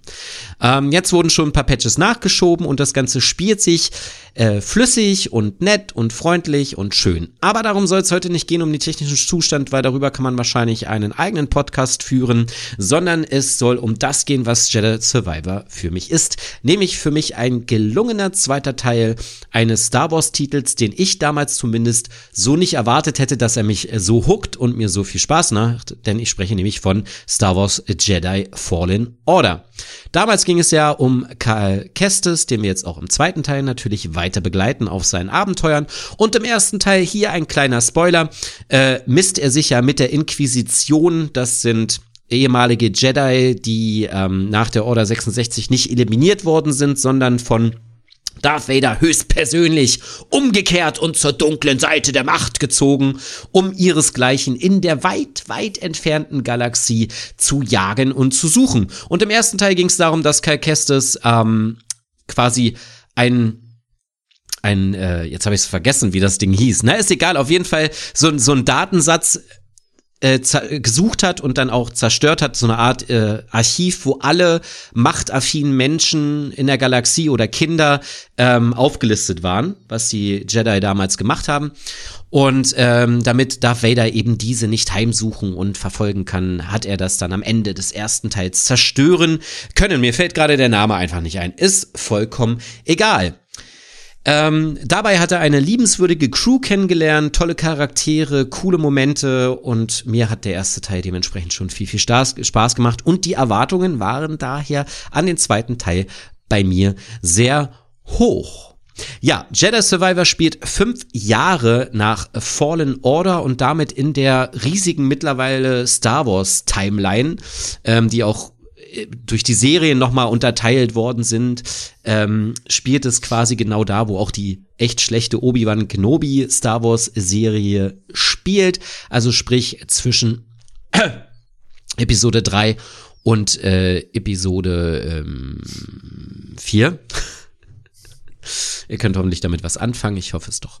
Naja, Das sind die aber alten, das Wenn du Episode Genau. 3 und 4 Also, sagst, äh, nee. drei, äh, äh, vier, fünf und sechs sind die allerersten Filme, Ah, die okay. rauskamen. Eins, zwei und drei, die danach und die ganz neuen sind sieben, acht und neun. Okay, okay, okay, check. Interesting. Ja. Genau. Ähm, auf jeden Fall ist es eine Zeitlinie, die auch äh, viele kleine Geschichten erzählen will. Ich fand ja auch zum Beispiel Rogue One als Film sehr cool. Dementsprechend ähm, gefallen mir generell so Star Wars Geschichten. Jetzt hier auch äh, letztens, Mensch, wie hieß es denn? Haben wir beide gesehen, die Serie? Super Serie. Mensch. Ah, hier. Ah, Endor. ah, ah. Endor, genau. Endor fand ich auch, war eine super Star Wars-Serie ähm, mit vielen Geschichten aus einer Zeit, äh, aus einer fern, fern, weit fern, ihr wisst schon, Galaxie und so. Naja, auf jeden Fall ähm, sind wir ja bei Jedi Survivor und der, äh, das spielt halt fünf Jahre nach den Ereignissen aus Fallen Order. Äh, Kyle Kestis arbeitet immer noch mit ähm, äh, vielen, ja, mit dem Widerstand zusammen und äh, kämpft an der Seite von Saw Gerrera. Das ist ein bekannter äh, ähm, Charakter, den man auch aus so einigen Filmen, zumindest von der Erwähnung her kennt. Zumindest aus Rogue One kennt man ihn auch, äh, hat man ihn auch schon gesehen. Ähm, ein sehr militanter und äh, sch- schwer, ja, auf jeden Fall ein schwere Nöter. Und ähm, kämpft an deren Seite, ja, gegen das Imperium, das die eben nicht nur die machtbegabten Menschen heimsucht, sondern ähm, eben auch um deren Terrorherrschaft mit Terror zu zerschlagen. Wie es nicht anders sein soll, hat sich die Clique aus dem ersten Teil ein bisschen auseinandergelebt. Jeder hat so seine eigenen Ziele verfolgt. Ähm, Cale ist halt eben auf dieser relativ militanten und problematischen Seite hängen geblieben. Und ähm, ja, hat halt eine neue Crew um sich rum und wie es nicht anders sein soll, haben wir eine dramatische Mission auf Coruscant, die wir die ersten Stunden begleiten. Unsere aktuelle Crew, hier kleiner Spoiler, aber mm, äh, muss zum größten Teil dran glauben, sterben alle sehr dramatisch und ich dachte so, okay, ich habe die doch gerade erst kennengelernt, wie soll ich das jetzt gerade hier traurig finden? Aber, liebe Freunde, die Story entwickelt sich Stück für Stück. Ich finde, das letzte Drittel zieht nochmal richtig an und wird richtig spannend, ist wendungsreich und enttäuscht, also enttäuschend im Sinne von äh, enttäuscht von Charakteren. Dramatisch, traurig, alles war dabei. Ich habe es wieder richtig gefühlt. Ähm, irgendwie hat der zweite Teil, aber eigentlich wie bei jedem gefühlt, bei jedem zweiten Teil, ob nun bei Film oder anderen Medien ähm, ein wenig Zeit gebraucht, um mich da abzuholen und Dramatik aufzubauen. Ähm, zum Gameplay kann man sagen, das Ganze war ja damals als Star Wars Souls-like verschrien. Ich finde Souls-like jetzt ein bisschen zu weit ges also zu, zu weit ge, ge, ge, äh, gefasst. Es ist halt, wenn man stirbt, verliert man seine Erfahrung, die kann man dann noch einmal aufheben und dann hat man sie wieder. Tara, tara. Einige Kämpfe sind schwer, du musst bestimmte Patterns auswendig lernen, aber das erreicht jetzt niemals irgendwie den Schwierigkeitsgrad von einem Dark Souls oder so. Aber es ist halt gut zugänglich, äh, aber eben auch fordern. Man kann jetzt nicht nur einfach Button meshen und äh, hoffen, dass der Gegner umfällt. Es sei denn, man spielt es irgendwie im leichtesten Schwierigkeitsgrad dann wahrscheinlich schon. Aber ähm, ich spiele es jetzt auf dem vorletzten Schwierigkeitsgrad. Das ist quasi schwer und dann gibt's noch mal so ein Jedi Master Dingens Bummens. Ähm, Genau, aber wie gesagt, ist gut zugänglich, man kann Spaß haben und eben die Geschichte verfolgen und erleben. Äh, Im ersten Teil war es ja so, dass die ganzen Gebiete so ein bisschen schlauchmäßig aufgebaut waren, auch so Demon's Souls, Dark Souls-like, dass es auch manchmal so Abkürzungen gab und so, so Aha-Momente, so, ach ja, stimmt, da war ja das und das. Das ist natürlich ganz cool. Im zweiten Teil hat man das natürlich, ne, typischer Schlag von größer, weiter, toller, hübscher, besser, äh, hat man die Bereiche, die Planeten vergrößert und auch die Bereiche. Ob man die sinnvoll gefüllt hat mit Aktivitäten, ist jedem selbst überlassen. Ich finde ganz angenehm, ich finde äh, äh, ganz angenehm, dass es so ein bisschen wie bei Zelda Breath of the Wild ist. Es gibt quasi erstmal keine äh, Kartenmarkierung. Also es gibt eine Markierung von einem Dorf, wo du so, also dein Posten und so ein paar Schnellreisepunkte, aber ansonsten gibt's keine Markierungen. Das entfaltet, es hätten sie auch so lassen können, wie ich finde. Das entfaltet sich leider, äh, oder bei Elden Ring war es ja auch so, ähm, das äh, verwandelt sich dann leider im Laufe des Spiels ein bisschen anders, weil man dann über so eine Upgrade-Funktion, wenn man bestimmte Tempel freischaltet, schaltet man auch die Icons auf den Maps sozusagen frei, damit man alle Collectibles auch findet, sich ohne da sich einen abzukrampfen. Ähm, somit hat man aber am Anfang so, man lernt die Planeten kennen, man, ich finde die halt schön gestaltet, sie sind abwechslungsreich gestaltet. Auch die Gegner sind hier diesmal nicht nur das Imperium, sondern hier geht es nämlich auch um Raiders, die unterwegs sind, die ähm, die Technologien, die Kriegstechnologien aus Episode 1, 2 und 3 von der Handelsföderation äh, quasi für sich okkupiert haben, aber ähm, also halt so riesige Androidenarmeen und sowas, was halt ganz cool ist, weil ähm, einer der Dinge, die halt mit am witzigsten sind, wie ich finde, ist, wenn man äh, mal nicht sich gleich auf die Gegner schmeißt, sondern denen einfach mal bei ihren Dialogen untereinander zuhört. Oder so ein Moment, wo einfach so ein, äh, so ein äh, Kampf Roboter da irgendwie auf so einer Klippe steht und sagt, ach ja, die Aussicht ist schön. Naja, ich genieße die Aussicht so sehr. Ich habe aber Bock mehr, so die Einwohner zu töten irgendwie. Aber die Aussicht ist auch so schön. Wenn ich hier weggehe, dann ähm, könnte ich ja nicht irgendwie. Also es ist halt sehr skurril, aber ich finde es halt mega witzig. Auch die Sturmtruppler, wie sie untereinander teilweise reden und auch diskutieren. Ähm, später lernt man auch die geheimen also hier die, den Geheimdienst des Imperiums kennen und merkt da auch schon, wie sich gegenseitig die ganzen Offiziere, das hat man auch bei Andor ja so gemerkt, weil ähm, bei der Serie, dass äh, diese, dieser Geheimdienst, der hat ja uneinschränkbare finanzielle Mittel und äh, jeder Sektor in der Galaxie ist einem sozusagen ähm, Verwalter zugeordnet.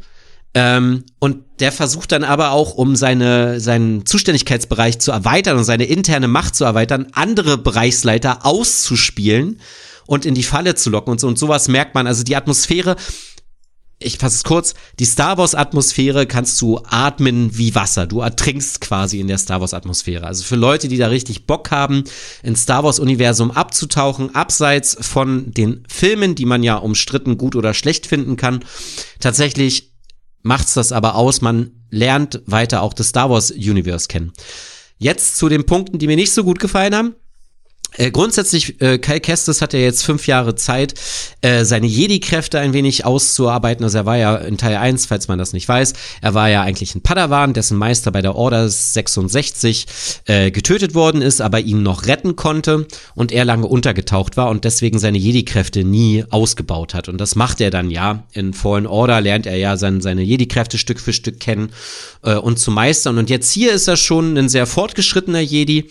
Ähm, hat auch in dem einen oder anderen Moment Berührungspunkte mit der dunklen Seite der Macht, was auch grafisch sehr intensiv und schön auch sogar in den Menüs teilweise, in den Skill-Menüs äh, angezeigt wird, farblich. Ähm, also es ist wirklich sehr schön optisch gestaltet, egal wie flüssig es läuft oder nicht. Es ist wirklich sehr schön. Ähm, und ja, man kann die Star Wars Atmosphäre einfach atmen und Spaß damit haben.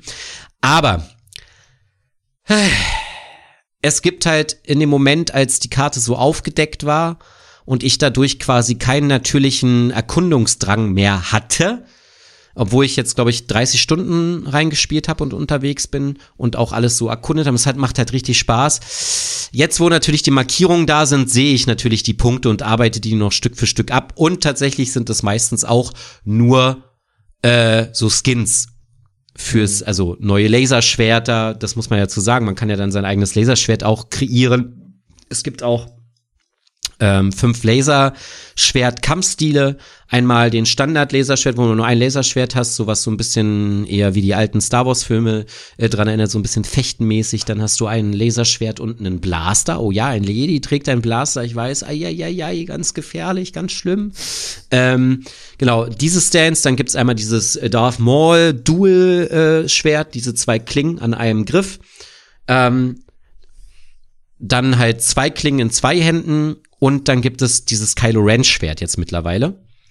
Ähm, auch als Kampfstance, was dann wie so ein großer Claymore halt also schwingt. Und das Ganze ist, die Lichtschwertkämpfe machen einfach wirklich richtig, richtig viel Spaß. Also wenn man da mal Bock drauf hat, einfach mal warten, bis das Ding im Sale ist, so schlecht wie der Release. Also ich weiß gar nicht, ob der schlecht lief, aber grundsätzlich, äh, das wird wahrscheinlich relativ schnell mal im Sale sein. Äh, zieht euch das auf jeden Fall mal rein, weil die Lichtschwertkämpfe machen richtig viel Spaß und auch bei bestimmten Gegnern ist es dann auch sehr herausfordernd eben, weil du Techniken muss abwarten, beobachten, wie bewegt er sich, wann greife ich am besten an, welche Stance benutze ich dafür.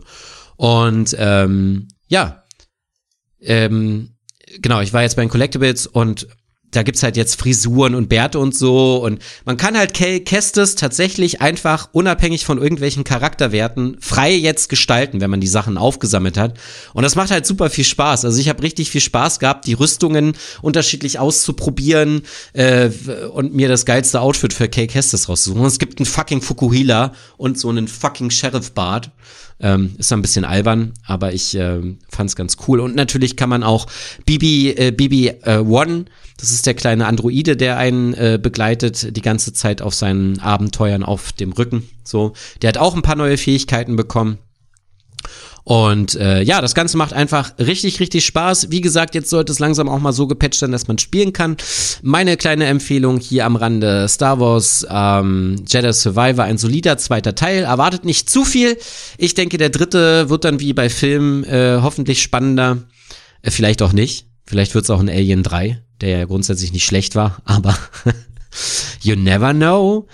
Aber man hat damit auf jeden Fall viel, viel Spaß und die Leute, die wirklich Bock haben, ihr Lichtschwert selber zu bauen, ähm, das hat auch auf die Werte und so überhaupt gar keinen Einfluss, aber es ist einfach ein geiles Gefühl, wenn du dein Lichtschwert so selber zusammenbaust. Es gibt schon einen Grund, warum Disney in ihren komischen Star Wars Theme Parks so für 300 Dollar so Lichtschwert Zusammenbaukurse quasi gibt, wo du irgendwie 300 Euro dafür bezahlst, dass du fünf Minuten da dich hin, äh, hinstellst und dann irgend so Typ, der sagt, I'm a Jedi Master and I want to build with you this lightsaber. Oh, oh, be creative, bla bla bla bla. Aber hier ist es halt wirklich, es macht einfach richtig Spaß. Keine Ahnung, was mich da so flasht dran. Ich find's einfach richtig geil. Führt der Meine, denn- mein Lichtschwert selber. Führt der denn diesen Claymore, dieses Claymore-Lichtschwert dann auch so ein bisschen wie, als wäre es so schwer wie ein Rough. Claymore? Ja, ja. Warum? Na, weil es halt, na, weil generell, ähm, nee, also er, er bewegt, ja, aber der Kampf, ist, die Stance hat ja was mit dem Kampfstil dann zu tun. Er ist ein fucking Jedi, er hält sich an, an Vorschriften, Dicker, und Rituale. Und wenn der Kampfstil nur so geführt werden darf, dann führt er den auch nur so aus, auch wenn es nicht so schwer ist. Da wird langsam Genau. gekämpft. Bei dem Schwert. Ich habe neulich, ich habe neulich, was Star Wars angeht, da hat hat jemand, äh, äh, ich weiß nicht, ob ihr die, wahrscheinlich kennt ihr die nicht. Das ist so eine TikTok-Alte, die ähm, Mikro äh, Bi- Biologin eigentlich ist, Aquabiologin, Meeresbiologin. Und die ist aber auch Star Wars Fan und manchmal beantwortet die Star Wars Fragen. Und da hat ihm jemand gefragt, warum zur Hölle machst du mit dem Lichtschwert, wenn du das Lichtschwert aufeinander knallst, ne? Du kannst es doch kurz ausmachen, an der Klinge des anderen vorbei und dann wieder anmachen. Ist ein verbotener Kampfstil unter den Jedi. Das habe ich Was auch los? gelernt. Und selbst, und selbst die Sith haben gesagt, die benutzen den Kampfstil nicht, weil sie wollen äh, zwar Leute vernichten, aber das verdammt nochmal verdient, you know? Interesting. Musst du mal überlegen, wie korrumpiert du schon bist von dieser Welt hier draußen, dass du über sowas nachdenkst. Du Schummler! Warte kurz, ich versuche dich zu schoken aus der Ferne. Du Ganove. Oh, oh nein, oh nein, oh bitte nicht. oh, du das, das gefällt mir ja gar nicht. Oh, das ist Choke me aber, Daddy, musst du sagen. Choke me Du Daddy! chokest mich am falschen Hals, wenn du verstehst, was ich meine. Ist okay, dann muss man, naja, die Pfeffermühle ist dafür Die dann. Pfeffermühle. Die berühmte Pfeffermühle Pfeff- der Macht. Die berühmte Pfeffermühle. ja, genau. Ähm, wie gesagt, ähm, ich habe damit eine gute Zeit. Ich bin jetzt äh, kurz vorm letzten Boss, habe die meisten Sachen eingesammelt und bin ganz glücklich. Ich- und habe auch ganz viele Fotos gemacht. Ich habe äh, bei dem ersten Teil mochte ich das Video von Video Game Donkey, wo er anfängt, das so zu cheesen alles, wo er wirklich jeden von irgendwelchen Klippen nur noch schmeißt und so Zeugs, inklusive aller Bosse und Zeug und sagt, das ist irgendwie super easy, weil er immer nur so hunk und die so wegschmeißt und dann immer und das ganze Bra äh, Game gebreakt ist dadurch. Haben Sie das so ein bisschen äh, ja, es gibt, äh, gibt äh, also, äh, also klar, der normale Stormtrooper, den nimmst du einmal, schmeißt du weg. Du bist ein fucking Jedi. Äh, und später, wie gesagt, gibt es so einen Moment, wo die dunkle Seite der Macht in dir herausbricht Oh. und du halt noch viel mächtiger äh, bist. Und es kommt schon richtig, also dieses Machtgefühl und so, es kommt schon richtig geil rüber. Aber es gibt auch Gegner, die können, also zum Beispiel gibt's äh, Stormtrooper-Einheiten, so Dark Stormtrooper, die dann äh, quasi mit einem Stab sich im Boden rammen und dann dagegen halten quasi, wenn du versuchst, sie zu ziehen und so. Also es macht schon, wie gesagt, also wenn es mal runtergesetzt ist, schaust dir mal an. Ähm, es macht Spaß. Und wenn man sagt, man lässt die Collectibles weg, ist auch in Ordnung, weil man hat eine ganz coole Story. Ähm, auf die ich eigentlich jetzt gar nicht eingegangen bin, ne? Aber ist auch vollkommen Wurst. Äh, genau, in der Story geht's einfach, geht's einfach darum, Cal Kestis ist weiter Terrorist, äh, Jedi-Terrorist, so wird er mal genannt. Ähm, und am Ende geht's darum, dass äh, das Schiff, die Mantis, äh, quasi beschädigt wird und er Ersatzteile versucht zu besorgen, aber weil er ja überall gesucht hat, kann er ja nur im Outer Rim oder in unbekannteren Planeten äh, quasi landen. Und dieser Grease, ist ein ehemaliges Teammitglied, lebt auf so einem bestimmten Planeten, der ein bisschen außerhalb liegt. Ähm, und da fliegt er hin und da stößt er halt auf einen, ähm, ach so, das ist wahrscheinlich das Wesentlichste, was man noch dazu sagen muss.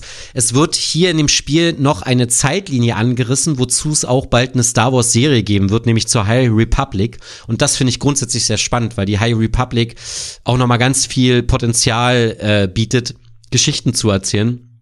High Republic kennt man ja aus äh, Star Wars, ähm, äh, nicht Lord of the Rings, alter Tino. Mann, wie heißt denn das, wo auch das Remake jetzt rauskommen soll? Ganz bekanntes BioWare-Rollenspiel. For Fallen Order? Nee. BioWare. ist ja ein Spiel.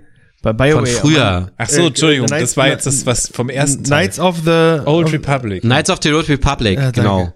Genau, und aus diesem Universum dann halt irgendwie, was ich ganz cool fand. Und ähm, er stößt da auf so ein paar Rätsel und befreit tatsächlich in einer Ruine einen sehr alten Jedi.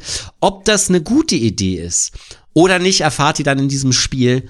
Äh, hat auf jeden Fall richtig Spaß gemacht. Mal war gut. Alright. Cool. Ich habe ja den ersten Teil gespielt äh, und ähm, ja, also ich fand es am Anfang ganz, ganz cool, aber es hat sich für mich so ein bisschen, das Gameplay hat sich für mich so ein bisschen erschöpft dann irgendwann. Und ähm, da gab es dann so immer so ein Part, da musste man, das war so eine, wie so eine, ähm, wir haben so bis das wie die Bastei, das waren so, so, so Stein, so Steinebenen. Und da muss man auch so, so sich vor Monstern verstecken und so. Und da, da hatte ich irgendwie irgendwann keinen Bock mehr drauf. Da hat keinen Spaß mehr gemacht. Da, da, Ja, da also so eine-.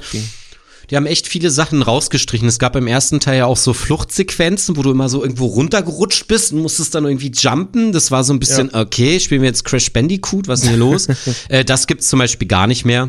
Äh, Das haben sie komplett rausgenommen. Und tatsächlich gibt's auch Reittiere und so. Das finde ich aber auch teilweise ganz süß, wie du die äh, verzauberst mit den Jedi-Künsten. So, aber ähm, ja, wie gesagt, das Spiel hätte tatsächlich noch ein halbes Jahr in der Entwicklung gebraucht, damit es schön rund rauskommt. Aber was sage ich euch? Wir alle äh, kennen das Problem ja, nicht nur hier. Und äh, was ich cool finde, nochmal als Side-Fact äh, und was man auch merkt, wie ich finde, Respawn haben das entwickelt und die haben ja auch die Titanfall-Spiele gemacht und die fand ich auch immer relativ gut.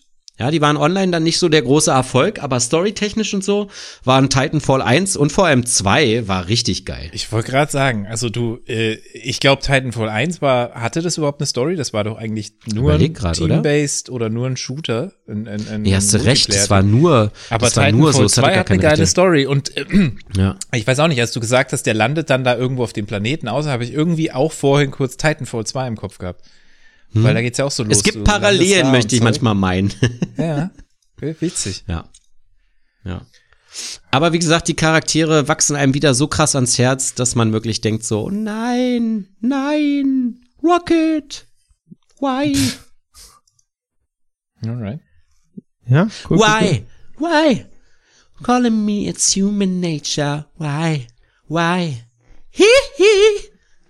So, damit beenden wir diesen Podcast für Äh, heute. wür- Würde ich sagen, das ist, ist doch ein äh, mega Stichwort. Zu gehen, auf jeden Fall. Genau, das sind so. Die Flucht vor der Neverland, äh, Neverland Ranch. Von Ja. Tachi Mikey. Bevor uns hier nochmal unsittlich unter der Bettdecke berührt, wollen wir lieber erstmal hier aufhören. Das muss ja nicht, äh, muss ja nicht sein. Ähm, ja, vielen Dank, lieber Tino, äh, Alex und Mhm. Stella, die ja unsere, unsere liebe Intro-Stimme ist, aber ähm, auch was vorgestellt hat. Äh, nämlich, sie hat irgendwie nochmal über Nana gesprochen und über äh, Josie, der Tiger und die Fische. Ich glaube, das ist ein Anime. Ich glaube ja. Ja, darüber hat sie gesprochen. Und ähm, ja, meine Lieben, und damit äh, sind wir am Ende angelangt. Ähm, wir hören uns voraussichtlich in ungefähr, ich sag mal so, drei bis vier Wochen Fünf wieder. Jahren. Wir, wir müssen ja erstmal noch Termine machen, meine Lieben, ne? Hier. Also Wenn wir unsere. Jedi-Kräfte entwickelt haben. Frei. Genau. Das ist der Choke Meat Daddy Griff. Ich werde mir jetzt schon was zu, zu essen, zu essen choken, werde ich mir jetzt einfach mal. Mm. So. Also, meine Lieben, ähm, vielen, vielen Dank, dass ihr dabei geblieben seid, äh, dabei gewesen seid und dabei, dabei geblieben seid. Auch an euch, äh, lieber Tino, lieber Alex. Ähm, Da, danke, liebe wie gesagt, 60 Prozent des Lebenswut Ge- Podcasts. Genau, äh, also, also ihr beiden, die ihr äh, den Podcast zu zwei Dritteln besser macht. ja. Tschüss, ne? Ja, tschüss, ne? Ja, bye. Tschüss, ne?